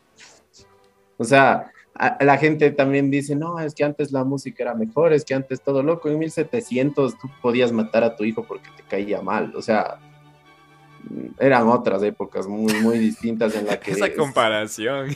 Si tú, si tú cogías a, a tu vecino, le quedaba viendo, no sé, a, a tu mujer, lo que sea, tranquilamente lo podías matar, o sea, ni siquiera tenías que pedir permiso. Y, y lo que sí se castigaba era como que los robos a la iglesia o las cosas así de la gente con dinero, pero de ahí, no sé, músicos, artistas y cosas así eran vistos como entreten o sea, entretenimiento más que, más que como gente famosa, ¿no? Como que se los ve ahora. Decían, sí, un afamado músico como Mozart en otros países del reconocimiento, pero digamos, no sé, en Italia, en Alemania, o sea, eran artistas eh, que solo servían para los, o los reyes o, los, o la gente del poder y no me hubiera sorprendido que lo hubieran matado así. O sea, en, en realidad lo que, lo que afirman las teorías es que una, justo cuando murió Mozart hubo una epidemia en, en Austria, en Viena, y mucha gente murió como por, de la misma forma en la que Mozart había muerto, o sea, tenían como los, los mismos síntomas, las mismas como, eh, no sé, como afecciones de, de salud. Y también hay que, así como tú dijiste que, que es muy cierto el hecho de que en 1700 y tanto podían solo matar y no pasaba nada, también es muy cierto que en 1700 no había medicina, o sea, y en, y en efecto la gente se moría por una gripe, o sea, le daba gripe y chao, o sea, hasta ahí llegaban, porque no había, no había nada que combata como bacterias, no había antibióticos, y la, la causa de muerte más grande en ese momento en Viena yo estaba leyendo hoy, fue la faringitis. O sea, no, ustedes no tienen idea cuánta gente murió en Viena en 1700 por faringitis. O sea, por algo que ahora a uno le da y en tres días con antibióticos ya como si nada. Entonces, es esa parte de que lo habían asesinado y que, y que Mozart estaba como súper cansado también, porque él escribió tres de sus obras más importantes las escribió como en los últimos a- en, su- en su- en sus últimos meses de vida más o menos que el uno es el, el Requiem que no nunca lo completó que lo dejó al, al 80% porque obviamente ya murió pero él escribió el Requiem porque eh, estaba en un estado de depresión súper fuerte y él decía que se iba a morir porque sentía que tenía como que sus defensas súper bajas y porque de por sí ya había sido una persona súper enferma toda su vida entonces él escribió ese Requiem, escribió eh, la Constanza de Tito o alguna cosa así, que era para uno de los reyes, y escribió otra más, que es la, su obra más famosa, que la verdad no me acuerdo cómo se llama ahorita, disculpen la ignorancia, pero escribió como esas tres a la par. Entonces el cansancio que él tenía, más el desgaste, las enfermedades, más la pandemia, que era la faringitis en ese momento, fue como la muerte inminente, básicamente. Y eso fue una conclusión que llegaron justo en el, en el, en el año 2009 o 2000, 2011, si no estoy mal. Cuando hicieron como nuevamente toda esta investigación y reabrieron todos los datos históricos y todos los documentos y hicieron como que una in- in- investigación no solo de Mozart, sino como de la, del árbol genealógico de Mozart, de las personas que vinieron después de así, o sea, como muchísima ciencia. Y en efecto, la conclusión fue que Mozart había muerto por una faringitis. O sea, esto ya está. Ya te resolviste el misterio. Misterio resuelto. Ajá. Terrible. Este, este countdown es un chiste. Es es súper chistoso porque la, cuando no hay como una, una causa de muerte, siempre dicen como, ah, sí, la causa de muerte, eh, infarto, paro cardíaco. Y es como que, a ver, todos nos morimos porque nos deja de latir el corazón. Claro. Independientemente del ¿sabes? Es como, Claro, es el Nelson. o sea, esa siempre que- es la causa de muerte. Es que sí, sabes que yo una vez vi un caso de un man que era full millonario y le había dejado a su nueva novia como que su seguro allá en Estados Unidos. Y la man le dice, sí, tenemos que lanzarnos en paracaídas. Y esta man pila se pone a leer full manuales de paracaídas para matarle al man, ¿no? Ya, Y cacha que, o sea, hablando de Sí, relaciones tóxicas. Si este man hubiera muerto por, porque se, se estrelló contra el piso, la man hubiera sido multimillonaria. Pero el man cuando se da cuenta que no tiene paracaídas, se muere de un infarto cardíaco, o sea, de un infarto. de hecho. Y por Y eso no, no- cobra el seguro. Y la man no cobra el seguro por eso, porque no fue una condición accidental, sino fue una condición. Y obvio, y, y ahí decía, como que el abogado alegó eso, pero ahí Pero- en el jurado le decía, pero todos nos morimos por paro cardíaco, por eso me reía, o sea, por- porque Porque O el- sea, cacha, porque el cacha cardio que se le para. salió. Cacho, o sea, es que cacho, vos estás ahí y dices, ay, ya voy, toca abrir el paracaídas y no se abre. Y dices, ya va, estoy cerquita del piso. Brother, yo me lanzo de un eh, eh, avión con paracaídas o no, me da el paro en los primeros 30 segundos. Así que, así que si me quieren matar, ya saben cómo. 3. Bueno, en este caso yo es, es muy, muy, muy importante, digamos, para, para mí, porque consumo mucho este tipo de música, me encanta y me encanta desde el punto de vista de la cultura del, del hip hop, así que este caso es el de Christopher Wallace. El asesinato de Christopher Wallace eh, es uno de los sucesos más importantes de la época de los 90. Christopher Wallace era un rapero estadounidense más conocido con su nombre artístico de Notorious B.I.G. o Biggie Smalls. Él murió en la madrugada del 9 de marzo del 97. En el 2006, la madre de Wallace, Boleta Wallace, su viuda Faye Evans, que también era otro- otra artista famosa, sus hijos Taina Jackson y Christopher C.J. Wallace presentaron una segunda demanda por homicidio culposo de 400 millones de dólares en contra de la policía de Los Ángeles alegando que los oficiales corruptos de la policía de Los Ángeles fueron responsables de la muerte de Notorious B.I.G. El oficial retirado de la policía de Los Ángeles, eh, Greg Cadin, alegó que Marion Suge Knight, director de Death Row Records, eh, a la disquera a la que pertenecía Tupac, orquestó el asesinato en venganza por el asesinato que sucedió tiempo atrás de Tupac Shakur en septiembre del 96, en un homicidio similar con disparos. El 9 de marzo del 97, a eso de las 12 del mediodía, Wallace partió con su equipo en dos Chevrolet Suburban para asistir a una fiesta en la casa de Steve Staude en Hollywood Hills. Antes de irse, el Departamento de Bomberos de Los Ángeles cerró la fiesta debido a que había mucho humo y mucha música alta en ese lugar. Wallace estaba en el asiento del pasajero delante, conjunto con sus asociados Damian D-Rock, Butler, Junior Mafia, Lil Sasse y el conductor que era Gregory G. Young. Sean Combs viajaba en otro vehículo con Gene Deal, Don, Stevie J y el conductor Kenny, los dos eh, su SUV, fueron seguidos por un Chevrolet Blazer que transportaba al director de seguridad de Bad Boy Records, Paul Offord, que Bad Boy Records era la disquera de Notorious B.I.G., conducido por un oficial de la policía de Inglewood fuera de servicio. A las 12 y 45 am las calles estaban llenas de gente que salía del evento. El todoterreno de Wallace se detuvo en un semáforo en rojo en la esquina de Wilshire Boulevard y South Fairfax Avenue. Un Chevrolet Impala de color oscuro se detuvo junto a la camioneta de Wallace. El conductor del Impala, un hombre de raza afroamericana, bajó su ventanilla, sacó una pistola azul, es un detalle medio importante, calibre 9 milímetros y disparó contra la Suburban. Cuatro balas alcanzaron a Wallace. El equipo de Wallace lo llevó al centro médico de Cedar Sinai, donde los médicos le practicaron una tractomía de emergencia, por lo que lo declararon muerto a eso de la UNI 15. Él cuando murió ya tenía 24 años. El informe de su autopsia se hizo público en diciembre del 2002, 15 años después de su muerte. Según el informe, tres de los cuatro disparos no resultaron fatales. La primera bala le dio en el antebrazo y viajó dentro de su cuerpo por su muñeca. El segundo la golpeó en la espalda sin tocarle los órganos vitales y le salió por un hombro izquierdo. El tercero golpeó su muslo izquierdo y salió por la cara interna del muslo. Y el informe decía que la tercera bala le había, le había golpeado en el lado izquierdo de sus partes íntimas, en el escroto. La cuarta bala fue la fatal. Entró por la cadera derecha, golpeó varios órganos vitales, incluido el colon, el hígado, el corazón y el lóbulo superior del pulmón izquierdo, antes de detenerse en el área del hombro donde está el corazón. La muerte de Wallace fue lamentada por otros artistas y fanáticos del hip hop en todo el mundo.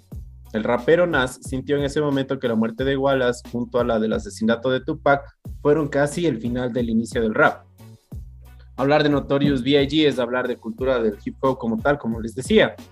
Algunos datos curiosos de este gigante del hip hop son los siguientes. No escribía sus canciones, las memorizaba siempre y cuando olvidaba algo en el estudio, él improvisaba. Eh, decían algunos que era porque no sabía escribir, porque después de cuando ya se empezó a hacer famoso ya no escribía para nada y que podría ser ¿no? una de las razones. Y otro de los datos curiosos es que él nunca aprendió a conducir y esto es raro porque dice que no le gustaba manejar ni tampoco ir en la parte de atrás, porque consideraba que era inseguro manejar e ir en la parte de atrás. O sea, solo iba siempre en el lado del pasajero donde le mataron.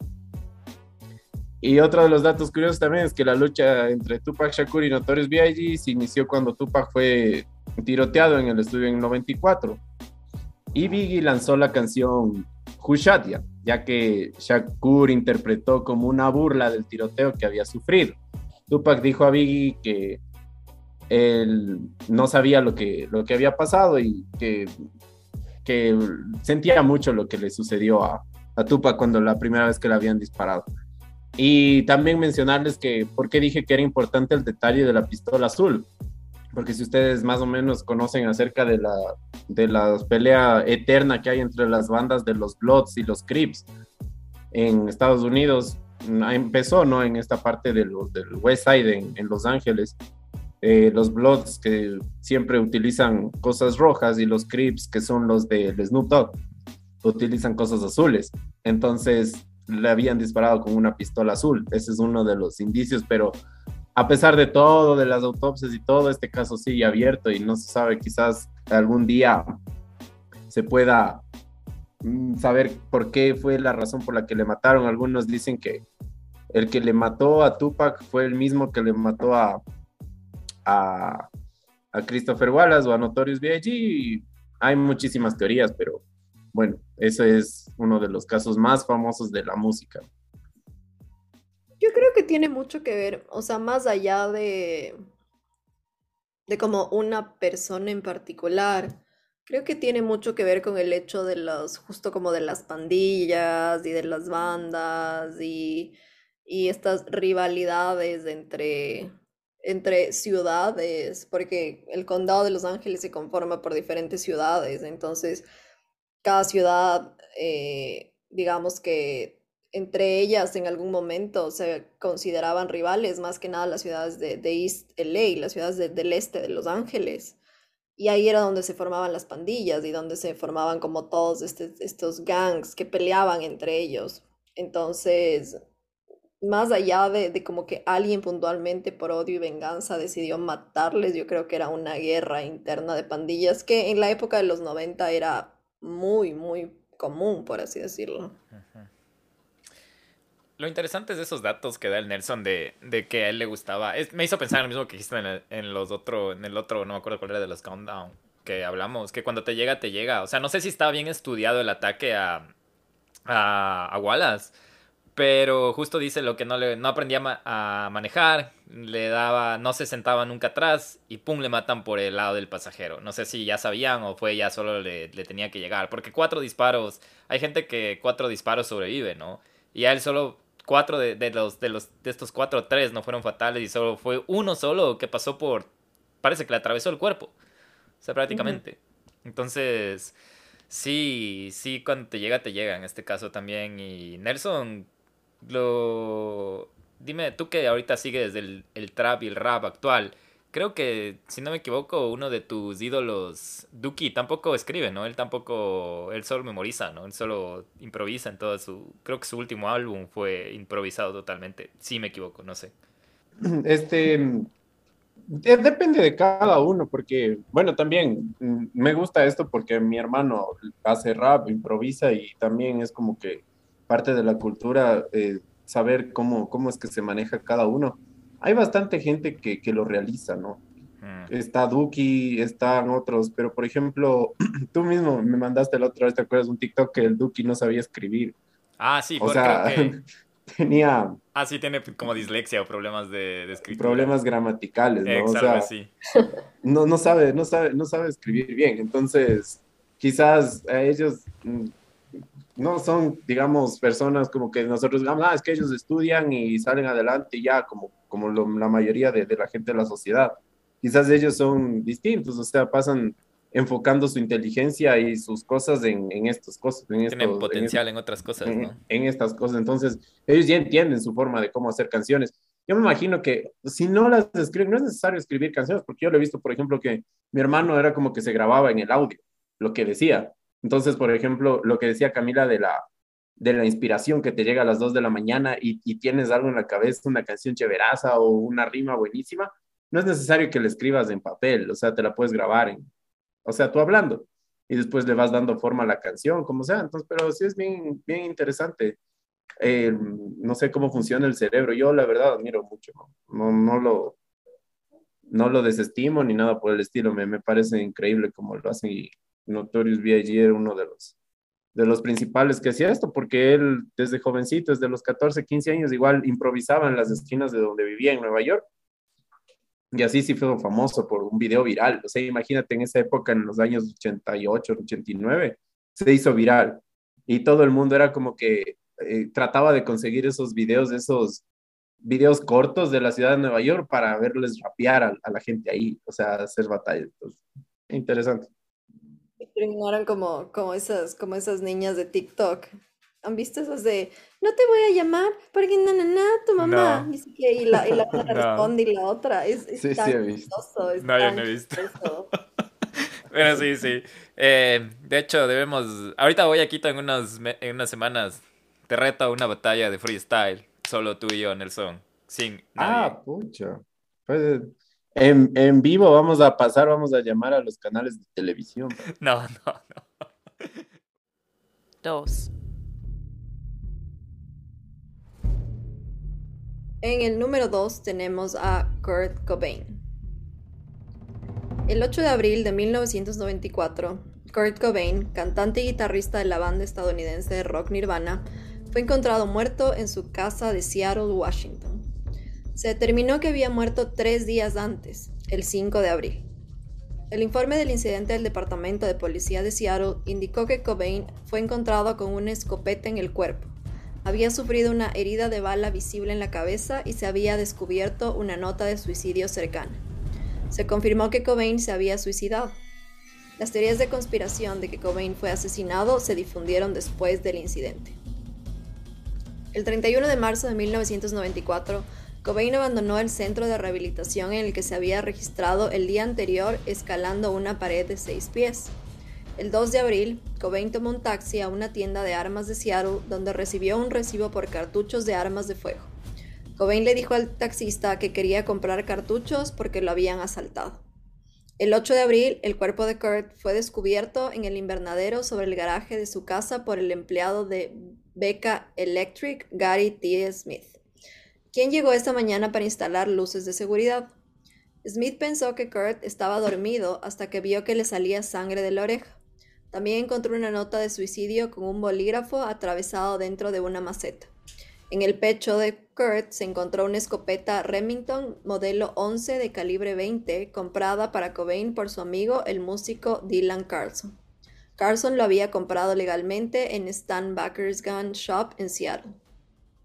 Cobain no quería que se comprara el arma a su nombre porque pensaba que la policía podría confiscarla para su propia protección. La policía le había quitado las armas dos veces en los diez meses anteriores. El médico forense del condado de King notó heridas punzantes en el interior de los codos derecho e izquierdo. La escopeta no se revisó en busca de huellas dactilares hasta el 6 de mayo de 1994. Según el informe de análisis de huellas dactilares, se levantaron cuatro huellas latentes, pero no se podían usar. Su mano izquierda envolvió el cañón. El 14 de abril, el Seattle Post Intelligencer informó que Cobain estaba colocado con heroína cuando apretó el gatillo. El periódico informó que las pruebas toxicológicas determinaron que el nivel de morfina en el torrente sanguíneo de Kurt era de 1.52 miligramos por litro y que había evidencia de Valium en su sangre. El informe contenía una cita de Randall Basselt del Instituto Toxicológico Químico afirmando que el nivel de heroína estaba en una alta concentración. También afirmó que la potencia de esas dosis dependería de muchos factores, incluido el grado de habituación de Cobain a la droga. En marzo del 2014, el Departamento de Policía de Seattle reveló cuatro rollos de película que habían quedado en una bóveda de pruebas. Según la policía de Seattle, las fotografías muestran la escena del cadáver de Kurt con más claridad que en las imágenes Polaroid anteriores tomadas por la misma policía. Se le pidió al detective Mike Siensky, un investigador de casos sin resolver, que mirara las imágenes porque son 20 años después y es un caso de alta difusión. Siensky declaró que la causa oficial de la muerte de Cobain seguía siendo el suicidio y que las imágenes no se darían a conocer al público. Sin embargo, las imágenes se publicaron en el 2016. Según un portavoz de la policía, el SPD o Seattle Police Department recibe al menos una solicitud semanal, principalmente a través de Twitter, para reabrir la investigación.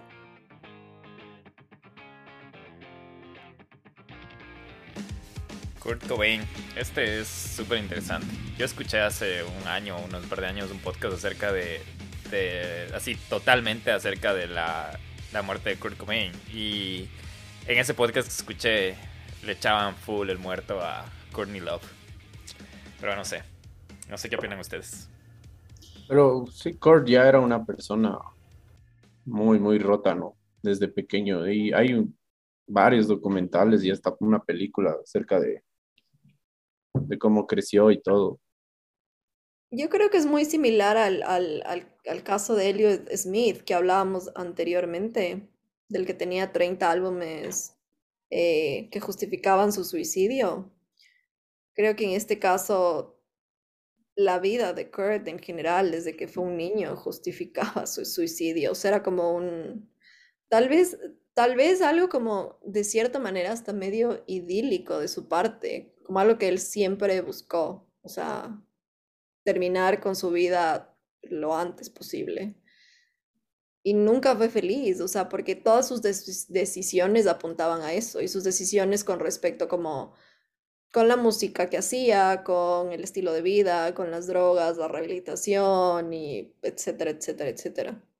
Pero creo que también hay algo súper importante porque si vemos a el arte como tal o los artistas y por ejemplo, a los poetas. No sé si ustedes alguna vez en, literatura estudiaron como...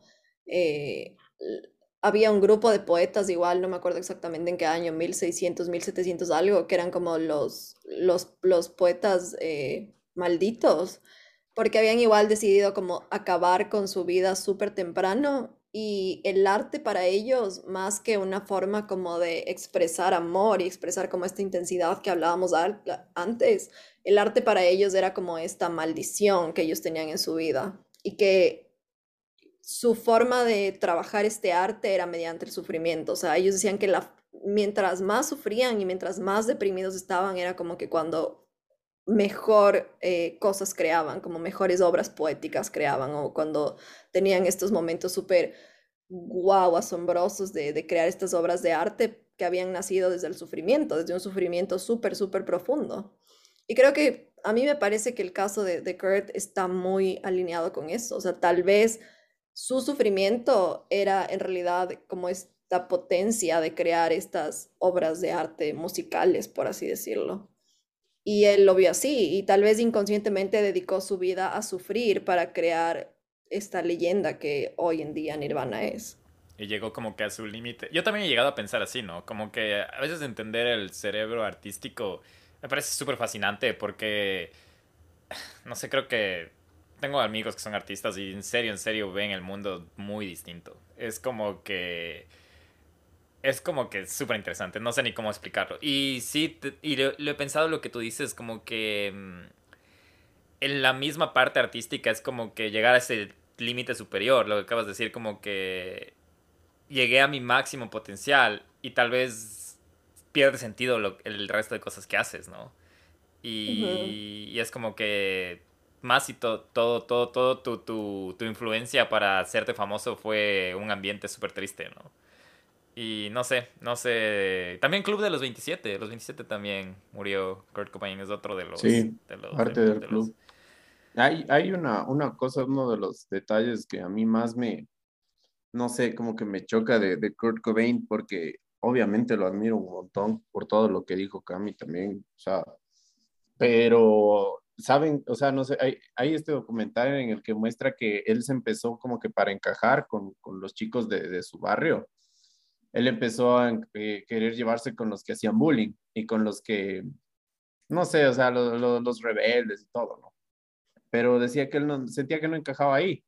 Y una vez le llevaron a, donde, a la casa de una chica que tenía una enfermedad mental y también tenía además síndrome de Down y un montón de condiciones más de la cabeza y todos violaban a esta chica y que, o sea, la, primera vez de, de, él fue con ella. O sea, entonces, desde ahí, él como que algo se, se, partió dentro de él, dice ahí en, en este documental, ¿no? De, de, de su diario. Entonces, imagínate eso a los 14, 15 años ya desde ahí él, él, como que empezó, ya, él dibujaba bastante, muchísimo, muchísimo, pero sus dibujos antes eran como que más de, de la vida, de, perros, de, no sé, del sol y cosas así, y desde ahí él empezó a dibujar cosas mucho más oscuras, cayó en una depresión. A eso combínale las drogas, combínale también porque hay un estudio que dice que hay una, una, una condición que la parte de la adicción y, de lo, y la, la, parte química de un cerebro afectado te puede llegar a heredar, o sea, se puede heredar lo que es el alcoholismo, lo que es un, una personalidad adictiva y sus padres también consumían. Recordemos que él también es de esta parte de Seattle, de, de Portland, de Washington, donde prácticamente se fueron a retirar los hippies en los años 70 y 80 y son de los estados que más suicidios tienen allá en Estados Unidos, ¿no? Entonces, sí, un montón de factores, un montoncísimo de factores, pero de eso no lo quita que es una leyenda, como lo, lo dice. ¿Sabes que acabo de caer en cuenta ahorita de lo que estamos hablando, sobre todo de las personas que se han, de los músicos que se han suicidado? Es que se vuelve misterioso su, su, su, su suicidio eh, debido tal vez al fanatismo de, de, de, la gente igual, porque justo este podcast que les contaba que hablaba de, del asesinato de Kurt, se, era desde un punto de vista del fanatismo de que no poder entender que falleció, que se quitó la vida, y por eso es que era muy enfocado en que fue misterioso y tal vez Courtney tuvo que ver mucho en la muerte de Kurt y toda la cosa, y hasta decían, hasta el final, en conclusión, decían que eh, Love había conspirado para asesinar a Kurt Cobain, que no fue suicidio. Y por eso les digo que, que tal vez a veces es el fanatismo mismo que no logra como dejar ir de que, de que esta persona se quitó la vida y no hay más, que buscas como otra salida, ¿no? Que no fue él mismo el culpable de su propio fin. Pero no sé, eso me, mientras estaban hablando me, me, me estaba como cayendo en cuenta de estos casos de suicidio, de que nosotros mismos creamos el misterio. Ajá, es que en realidad es súper es súper interesante eso que tú dices, que nosotros mismos creamos el misterio, porque todas las personas que estamos fuera del mundo del entretenimiento tenemos esta percepción de cómo, cómo pueden tener una vida tan triste si tienen todo lo que tienen, si tienen fama, si tienen fortuna, si les ves como en, en los medios o en las redes sociales ahora, por ejemplo, tan felices y de paseo y por aquí, por allá, y uno dice como, ¿cómo puede ser una persona tan miserable si se ve tan feliz, si se ve como con una vida tan perfecta y, y, de película por poco? Y justo se me vino a la mente que eh, Jim Carrey alguna vez dijo que a él le gustaría que todas las personas pudieran ser ricas y famosas para que se dieran cuenta que en realidad ahí no está la felicidad. O sea, que eso es todo menos ser feliz.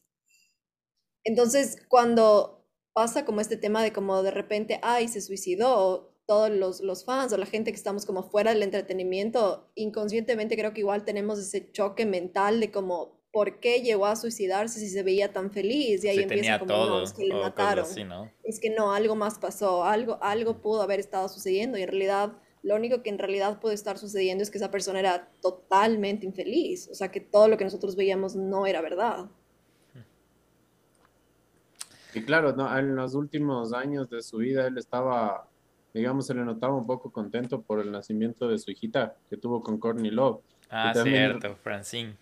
Ajá, pero ahorita Francis, Francis. haciéndome acuerdo de lo que me dijo el Guillo y con este tema del, del Johnny Depp y del Amber Heard, o sea, la relación era algo así y más, o sea, ella incluso consumía, se inyectaba droga cuando estaba embarazada y él le decía que basta y todo, entonces una cosa mucho, mucho más tóxica. Eso hablaban, verás, en este podcast que te digo que le echaban un poco el muerto a Courtney Love. Y habla acerca justo de cómo que, como que no fue responsable en el embarazo, en el embarazo de Frances Cobain, creo que se llama, o algo así. Pero bueno, y sí, sí, pero no sé, eh, las, las drogas influenciaron y siguen influenciando mucho en la vida de, de rockstars. No sé, creo, de la fama, de Hollywood.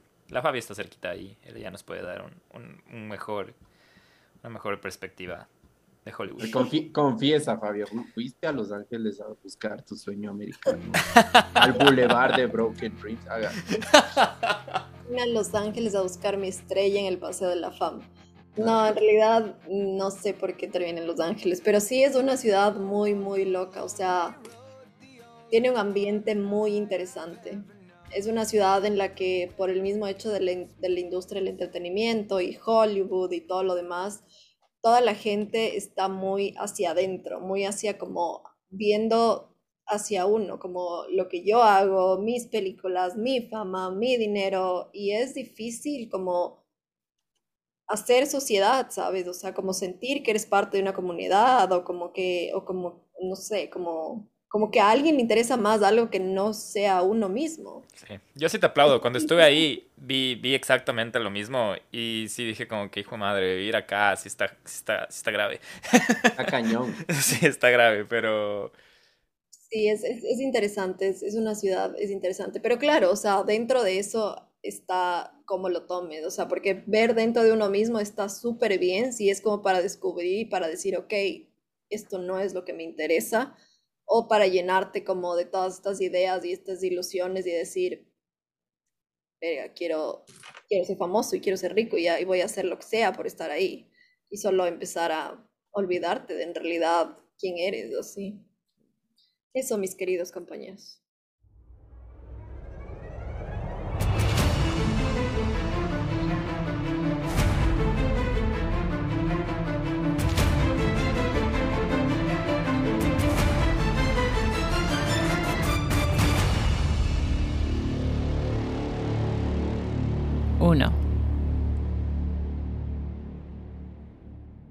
Y bueno, señores y señora, después de casi dos horas, eso pasa cuando estamos los tres y estamos hablando de música. En el número uno de este countdown, Tupac Shakur.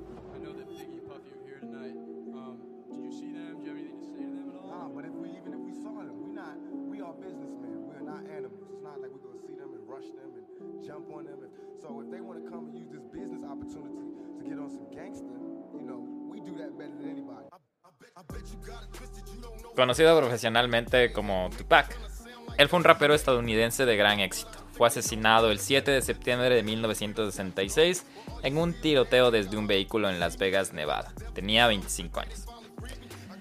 Tupac Shakur asistió al combate de boxeo entre Bruce Seldon y Mike Tyson con Marion Such Knight, director de Dead Row Records, en el MGM Grand de Las Vegas, Nevada. Después de abandonar la pelea, uno de los asociados de Knight, Travon Trey Lane, miembro de la, de la la pandilla Prius con sede en Compton, California, vio a Orlando Baby Lane Anderson de la pandilla rival Southside Crips en el vestíbulo de MGM Grand. A principios de ese año hay un antecedente que en mayo de 1996 Anderson y su grupo de Southside Crips intentaron robar a Lane en una tienda de Foot Locker. Lane le dijo a Shakur, quien a su vez atacó a Anderson en el vestíbulo, y Shakur le preguntó a Anderson si era del sur, es decir, de los Southside Crips, de lo que mencionaba Nelson, y lo golpeó en la cara tirándolo al suelo. El grupo de Shakur y Knight ayudó a agredir a Anderson. La pelea, que fue capturada por la videovigilancia del MGM Grand, fue interrumpida por la seguridad del hotel. Después de la pelea, Shakur regresó a Luxor, Las Vegas, que era el hotel en el que se hospedaba. Shakur le reveló a su novia, Kidada Jones, su participación en la pelea de Anderson y previamente le había prometido regresar con ella después de ingresar al MGM Grand y hacer que se quedara en un vehículo.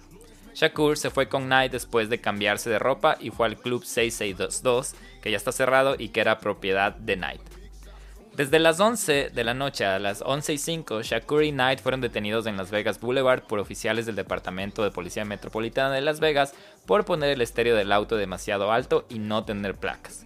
Las placas fueron encontradas en la cajuela del auto de Knight y los dejaron ir unos minutos después sin ser citados. A las 11 y 10 pm, mientras estaban detenidos en un semáforo en rojo en la intersección de East Flamingo Road y Cobalt Lane frente al Hotel Maxim, un vehículo ocupado por dos mujeres se detuvo en su lado izquierdo. Shakur, quien estaba hablando a través de la ventana de su nuevo BMW 750 de 1966, intercambió palabras con las dos mujeres y les invitó a ir al Club 662. A las 11 y 15, un Cadillac último modelo blanco de cuatro puertas se detuvo al lado derecho de Knight. El tirador, sentado en la parte trasera del Cadillac, bajó la ventanilla y disparó rápidamente desde una SW Glock 22 al BMW de Shakur. Shakur recibió cuatro balas, dos en el pecho, en el brazo y en el muslo. Una de las balas entró en el pulmón derecho de Shakur. Knight fue golpeado en la cabeza por fragmentación. El guardaespaldas Frank Alexander declaró que cuando estaba a punto de viajar con Shakur en el auto de Knight, Shakur le pidió que condujera el auto de Jones en caso de que necesitara vehículos adicionales del Club 662 de regreso a su hotel. Alexander informó en su documental Before I Wake que poco después del ataque uno de los autos convoy siguió al agresor pero nunca supo de los ocupantes. Jackie Gaddafi viajaba en el automóvil detrás de Shakur con guardaespaldas en el momento de tiroteo y junto con miembros de su equipo se negaron a cooperar con la policía.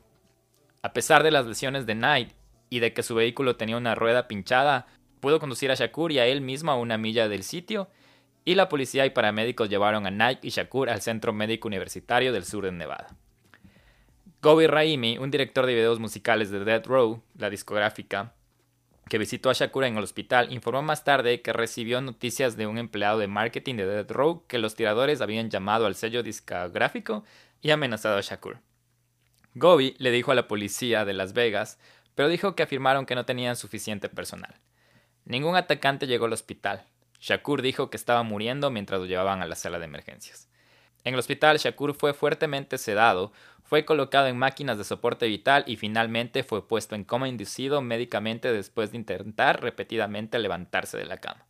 Según Jones, Shakur gimió y sus ojos estaban llenos de mucosidad e hinchados. Jones le dijo a Shakur que lo amaba. Los oficiales en el momento de la hospitalización de Shakur informaron que no tenían pistas. El sargento Kevin Manning dijo que durante la semana los oficiales no recibieron mucha información del equipo de Shakur. Raimi y los miembros del grupo Outlast protegieron a Shakur mientras permanecía en el hospital debido a su temor de que quien le disparó a Shakur vendría a acabar con él. En la tarde del viernes 13 de septiembre de 1996, Shakur murió de insuficiencia respiratoria que le provocó un paro cardíaco después de la extirpación de su pulmón derecho. Los médicos intentaron revivirlo, pero no pudieron detener la hemorragia. Su madre, Afeni, tomó la decisión de suspender el tratamiento médico. Fue declarado muerto a las 4 y 3 pm. En 2014, un oficial de la policía que afirmó haber presenciado los últimos momentos de Shakur dijo que Shakur se negó a decir quién le disparó. Cuando el oficial le preguntó a Shakur si vio a la persona o personas que dispararon, Shakur respondió diciendo, vete a la mierda al oficial como sus últimas palabras. Los paramédicos y otros oficiales presentes en el lugar no reportaron haber escuchado a Shakur decir esas palabras. Fuck the police. Justo te iba a decir eso, de que hasta en el momento de su muerte, esa rivalidad contra la policía, ¿no? Y toda la cosa. Sí, es súper misterioso este caso, es bien interesante. Ojalá algún día tengamos vida para saber qué pasó. no sé, al menos yo, yo quisiera eso. Es, es bien denso, no se sabe quién lo mató. Eh, él, la verdad, los de los de Notorious B.I.G. no tenían como que una, una pelea tan de rivalidad tan fuerte en contra de ellos. De hecho, Tupac y Biggie eran amigos. Pero, no sé, eh, dicen que este man, el Knight, el, el, que le estaba acompañando, es un carimazo, o sea, el man es un cabrón, la verdad. Él también indujo para que le maten a, a Tupac y también ¿En mandó a matar a, a Biggie. Entonces, sí, de hecho, igual por este Tienes razón, es el preso. único que sobrevive, ¿no? El único que se cambia de Claro. carro justo al momento de... Y sabes que él alquiló el carro en el que le mataron a Biggie Smalls, a, a A- Wallace. Ajá. Entonces, el man es como que está metido ¿Qué podía. ¿Qué podía ganar él de eso? O sea, de que mueran ellos dos. Él era el dueño del, de la disquera de Death Row y también estaba ahí artistas como Snoop Dogg, como Dr. Dre y todo eso. Entonces, al él quitársele a Tupac y a, y a B.I.G., controlaba todo el país, no solo el este o el oeste, o sea, controlaba todo el rap de, de- de Estados Unidos. Man era millonarísimo, millonarísimo, amigo de Mike Tyson. íntimo. Mike Tyson también estuvo. ¿Y qué pasó? Porque Eh. recién Snoop Dogg compró Dead Row, ¿cierto? ¿Sigue Sí, Nike sí, sí. o ya...? No, eh, ya él, está, él le metieron preso por otras cosas también, porque le encontraron con armas, drogas, porque le había amenazado, le había disparado a otras personas también. Ese man es, un, es una ficha, o sea, y él mismo había dicho que no, que no le importa tanto la muerte de, de Tupac, que la gente lo, como que lo hace muy grande y todo, o sea, entonces no sé, es medio raro. Interesante. Puede ser, ¿no? O sea, nadie sabe ahí, igual, ah, como tú decías, eh, Fabia, por obtener el poder la gente se vuelve loca. Y el man, al tener firmado a los artistas más influyentes del rap de esa época, o sea, no sé, ¿quién, quién quita ahí? Y, pero no, igual más allá de eso, Tupac, o sea, hablando un poco de la vida de él, no solo era un buen, excelente rapero, también era muy buen actor. Él fue actor también, estuvo en, en varias escuelas de, de actuación muy importantes de allá de Los Ángeles. Y su sueño era trabajar en películas, no era hacer música.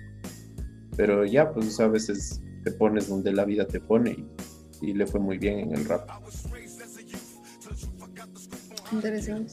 Súper interesantes estos, estos 10 casos de todo, ¿no? Desde el clásico al rock, al rap. Creo que cubrimos no solo la parte de, de, gente influyente que tuvo una muerte misteriosa o, bueno, una que Fabia Camila acabó de resolver en el capítulo. Pero, mm, no sé, me pareció como que por alguna razón estamos a casi dos horas del capítulo. Pero ya dicho eso, creo que podemos decir que hemos hablado de los 10 músicos misteriosamente fallecidos. Y antes de ir a lo, que nos asustó esta semana, quería preguntarte, Fabia Camila, sé que ya son algunos como cuatro o cinco meses de, tu ausencia en el donde vive el miedo, y algunas de las personas sí pensaron como que, ¿y qué onda? ¿Qué pasó con, con la Fabia Camila? Entonces, bueno, ya sabemos que estás viva, así que no, no, no vamos a obviar eso, pero ¿qué andas? No sé si quieres contar al miedo Gang, ¿qué, qué andas ahorita? ¿Qué, ¿Qué te trae por la vida? Eh, puedes decirle, no es que ya no quieres el miedo en tu vida, sino que quieres el miedo dosificado, podríamos decirlo, ¿no? En dosis, Correcto. en pequeñas dosis. Exactamente, el miedo dosificado, esa es la palabra exacta. No, en realidad eh, no fue que dejé el miedo. El miedo, el miedo nunca sale de uno. Pero básicamente dije, ok, necesito un poco de luz en mi vida. Eh, había tenido un, proyecto de un podcast antes de donde vive el miedo y lo había dejado pausado. Y pues decidí dosificar el miedo en mi vida para dedicarme al 100% a mi proyecto del podcast que eh, se llama La magia de ser. Es totalmente luz, amor y cosas bonitas. Bueno, no, no solamente bonitas, son como de reflexiones de la vida como tal y aprendizajes. Más introspectiva, ¿no? Como- Introspectiva, totalmente. Introspección, eh, observación, espiritualidad y, y- y muchísimo de, ajá, de ser buenas personas y de hacer reflexiones de, de cómo estamos llevando nuestras vidas y hacia dónde estamos yendo y cuál es como nuestro propósito como seres humanos en general. Entonces esa fue como la razón de mi abandono al, al miedo, pero como dije, el miedo, el miedo nunca se va de uno y es súper lindo tener estos pequeños espacios para poder opinar de, de cosas darks siempre. Ujú. Y como, como, como hablábamos ah, en el momento que me, nos diste la noticia de que te vas a dar una pausa, eh, como te decía al inicio, estuviste donde vive el miedo, estuviste en una etapa súper como bacán que, que trajis- trajiste, sí, te dice trajiste, ¿no? Trajiste un montón de, de cosas nuevas y, y siempre vas vas a estar bienvenida cuando quieras, como hoy. Entonces, sí que bacán. No sé si, si es bueno darse esa pausa del, del miedo a veces. Por eso nosotros también como que tratamos de hacer más versátil al podcast de este año. Pero ahora, si se cansan del miedo, pueden ir a escuchar La magia de ser de la Fabia Camila. Entonces... Es, es el yin y el yang. Exacto, ahí pueden tener el equilibrio, no pueden ser solo oscuridad, necesitan un poco de claridad y ahí ya estamos. Y cuando brillen demasiado, vuelvan a la oscuridad. Exacto. Y por eso está acá la Fabia, ya, ya se cansó de brillar demasiado. De oscuridad.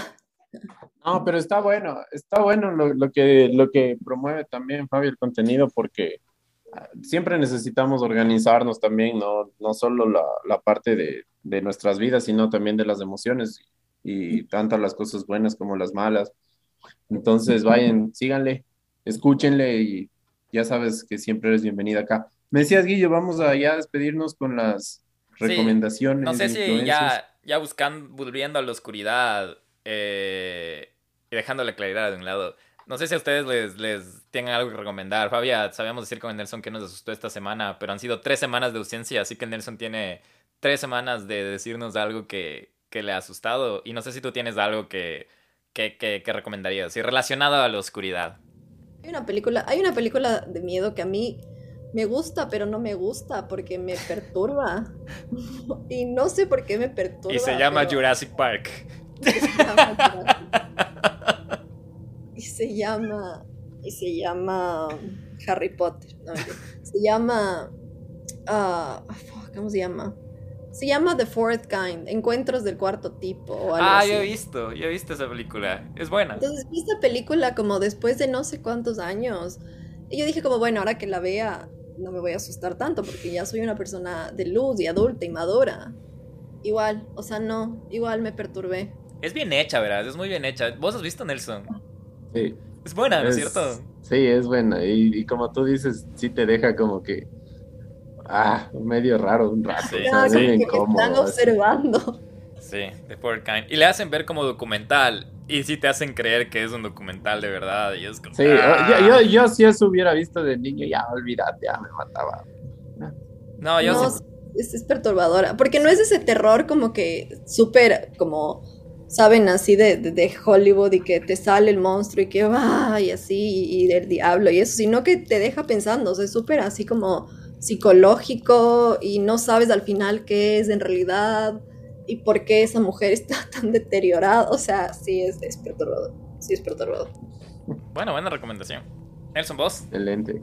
Oh, yo tengo un montón, pero no sé, yo la verdad, verás. eh, Mándate una porque ya vamos dos horas. ¿Sabes? Eh, el- ¿Te acuerdas de este caso de las escaleras? De la de este escritor que supuestamente le había matado a la a la mujer botándole de las escaleras y le había abrazado. No sé si has escuchado a- acerca de No. ese caso. ¿Tú has escuchado, Fabia? No. No, Es tampoco. es es súper súper famoso porque eh, era un escritor que tenía mucho dinero y le encuentran a esta señora muerta ahí en las escaleras, pero nada coincidía con nada. La man se muere por un trauma cráneoencefálico y no se le rompe el cráneo. O sea, tiene laceraciones en la cabeza, Y por paro cardíaco. un, ¿qué? Un baño de sangre horrible, el man le abrazó, le cambió de ropa, le puso toallas, llamó a la policía llorando. Ah, sí he escuchado. Sí he escuchado. Ahorita está en HBO la serie de, de qué pasó en verdad. Pero dicen que no fue culpable, ¿cierto? No, o sea, hasta ahorita Ah, yo también vi eso en HBO. Sí, se sí, llama The supuestamente el Stairs. man estaba en la que supuestamente el man estaba en la piscina cuando todo esto pasó. Sí, algo sí, así. sí, sí. Pero hay full evidencias de que hay ropa del man, de lo que el man le... Sí, sí, yo no sé exactamente. ¿Cómo se llama? O The sea, Stairs, dices, ¿no? The Stairs se llama ahorita ese documental. Está increíble, increíble. O sea, incluso hay material inédito porque a la final el que está haciendo esta serie es un- una, una productora, una televisora de, de Francia que tiene material inédito y es una bestia, es un, es un no sé, ¿Sabes para mí sí es un... escuchado. Sí he escuchado. Entonces les recomiendo eso, también les recomiendo Stranger Things. Ah, sí, sí, sí. Eh. Está interesante la nueva temporada. Está. Está interesante. Vayan a ver, sí estaba buena. Estaba media. Es media como que rara, pero. Si no han visto, vayan a verla. Es la cuarta temporada, ¿no? Sí, y también por ahí tengo algunos, algunos casos que los vamos a ir hablando poco a poco, pero estoy siguiendo un canal de, de YouTube que tiene casos ecuatorianos y estas gentes de Guatemala. O sea, es bien interesante. Eh, se llama eh, Terror Criminal eh, y es un canal de YouTube que los recomiendo. Ojalá algún rato podamos hacer algo con ellos, pero me pareció cool que gente de, de Guatemala haga cosas de Ecuador también. Así que, no sé, chévere. Y eso, esas son mis recomendaciones, chicos. Algo más, chicos, antes de despedirnos de este capitulazo. Nada más, ninguna recomendación más. Bueno, con, con eso dicho, muchísimas gracias por aguantarnos estas dos horas. eh, lo disfrutamos bastante, nos pasó el tiempo volando. Eh, no se olviden de que estamos en Instagram como arroba donde vive el miedo. Vamos a dejar también tagueada a la Fabia para que le vayan a ver contenido que ella crea. Eh, y cualquier cosa que quieran decirnos, ya saben, bien puedan. Eh, siéntanse libres de escribirnos, escribir a la Fabia em, y al Nelson también, y ya saben. No sé, yo también no tengo nada más que decir. Muchas gracias, Fabia. Dios le pague por estar aquí. Ya sabes que esta es tu casa y cualquier cosa ahí estamos conversando. Igual, Guillo, muchas gracias por eh, darme el gusto con este capítulo tan chévere y ansioso ya por el día que salga y también ansioso por leerles a ver si les gustó y qué opinan y si tienen más teorías. Y si yo sé que hay muchas más historias de música, podemos hacer un segundo capítulo, así que ayúdenos también. Sí. Muchísimas Ah, y gracias los por eso. capítulos también están ya, pueden escuchar en YouTube, porque mucha gente no está familiarizada con el Spotify, sobre todo la gente que nos escucha de mayores de edades. Tuve muchas quejas cuando estuve en Quito. ya está el audio también en YouTube. No les había dicho, pero ya está desde marzo, creo que están los capítulos en YouTube. Así que vayan a echar un ojo, eh, suscríbanse, ya saben todo lo... Si les gusta, compartan todo, la, todo, el, todo lo que siempre se dice cuando se acaba. Y tengan una bella semana. Ya nos vemos. Chao. Adiós.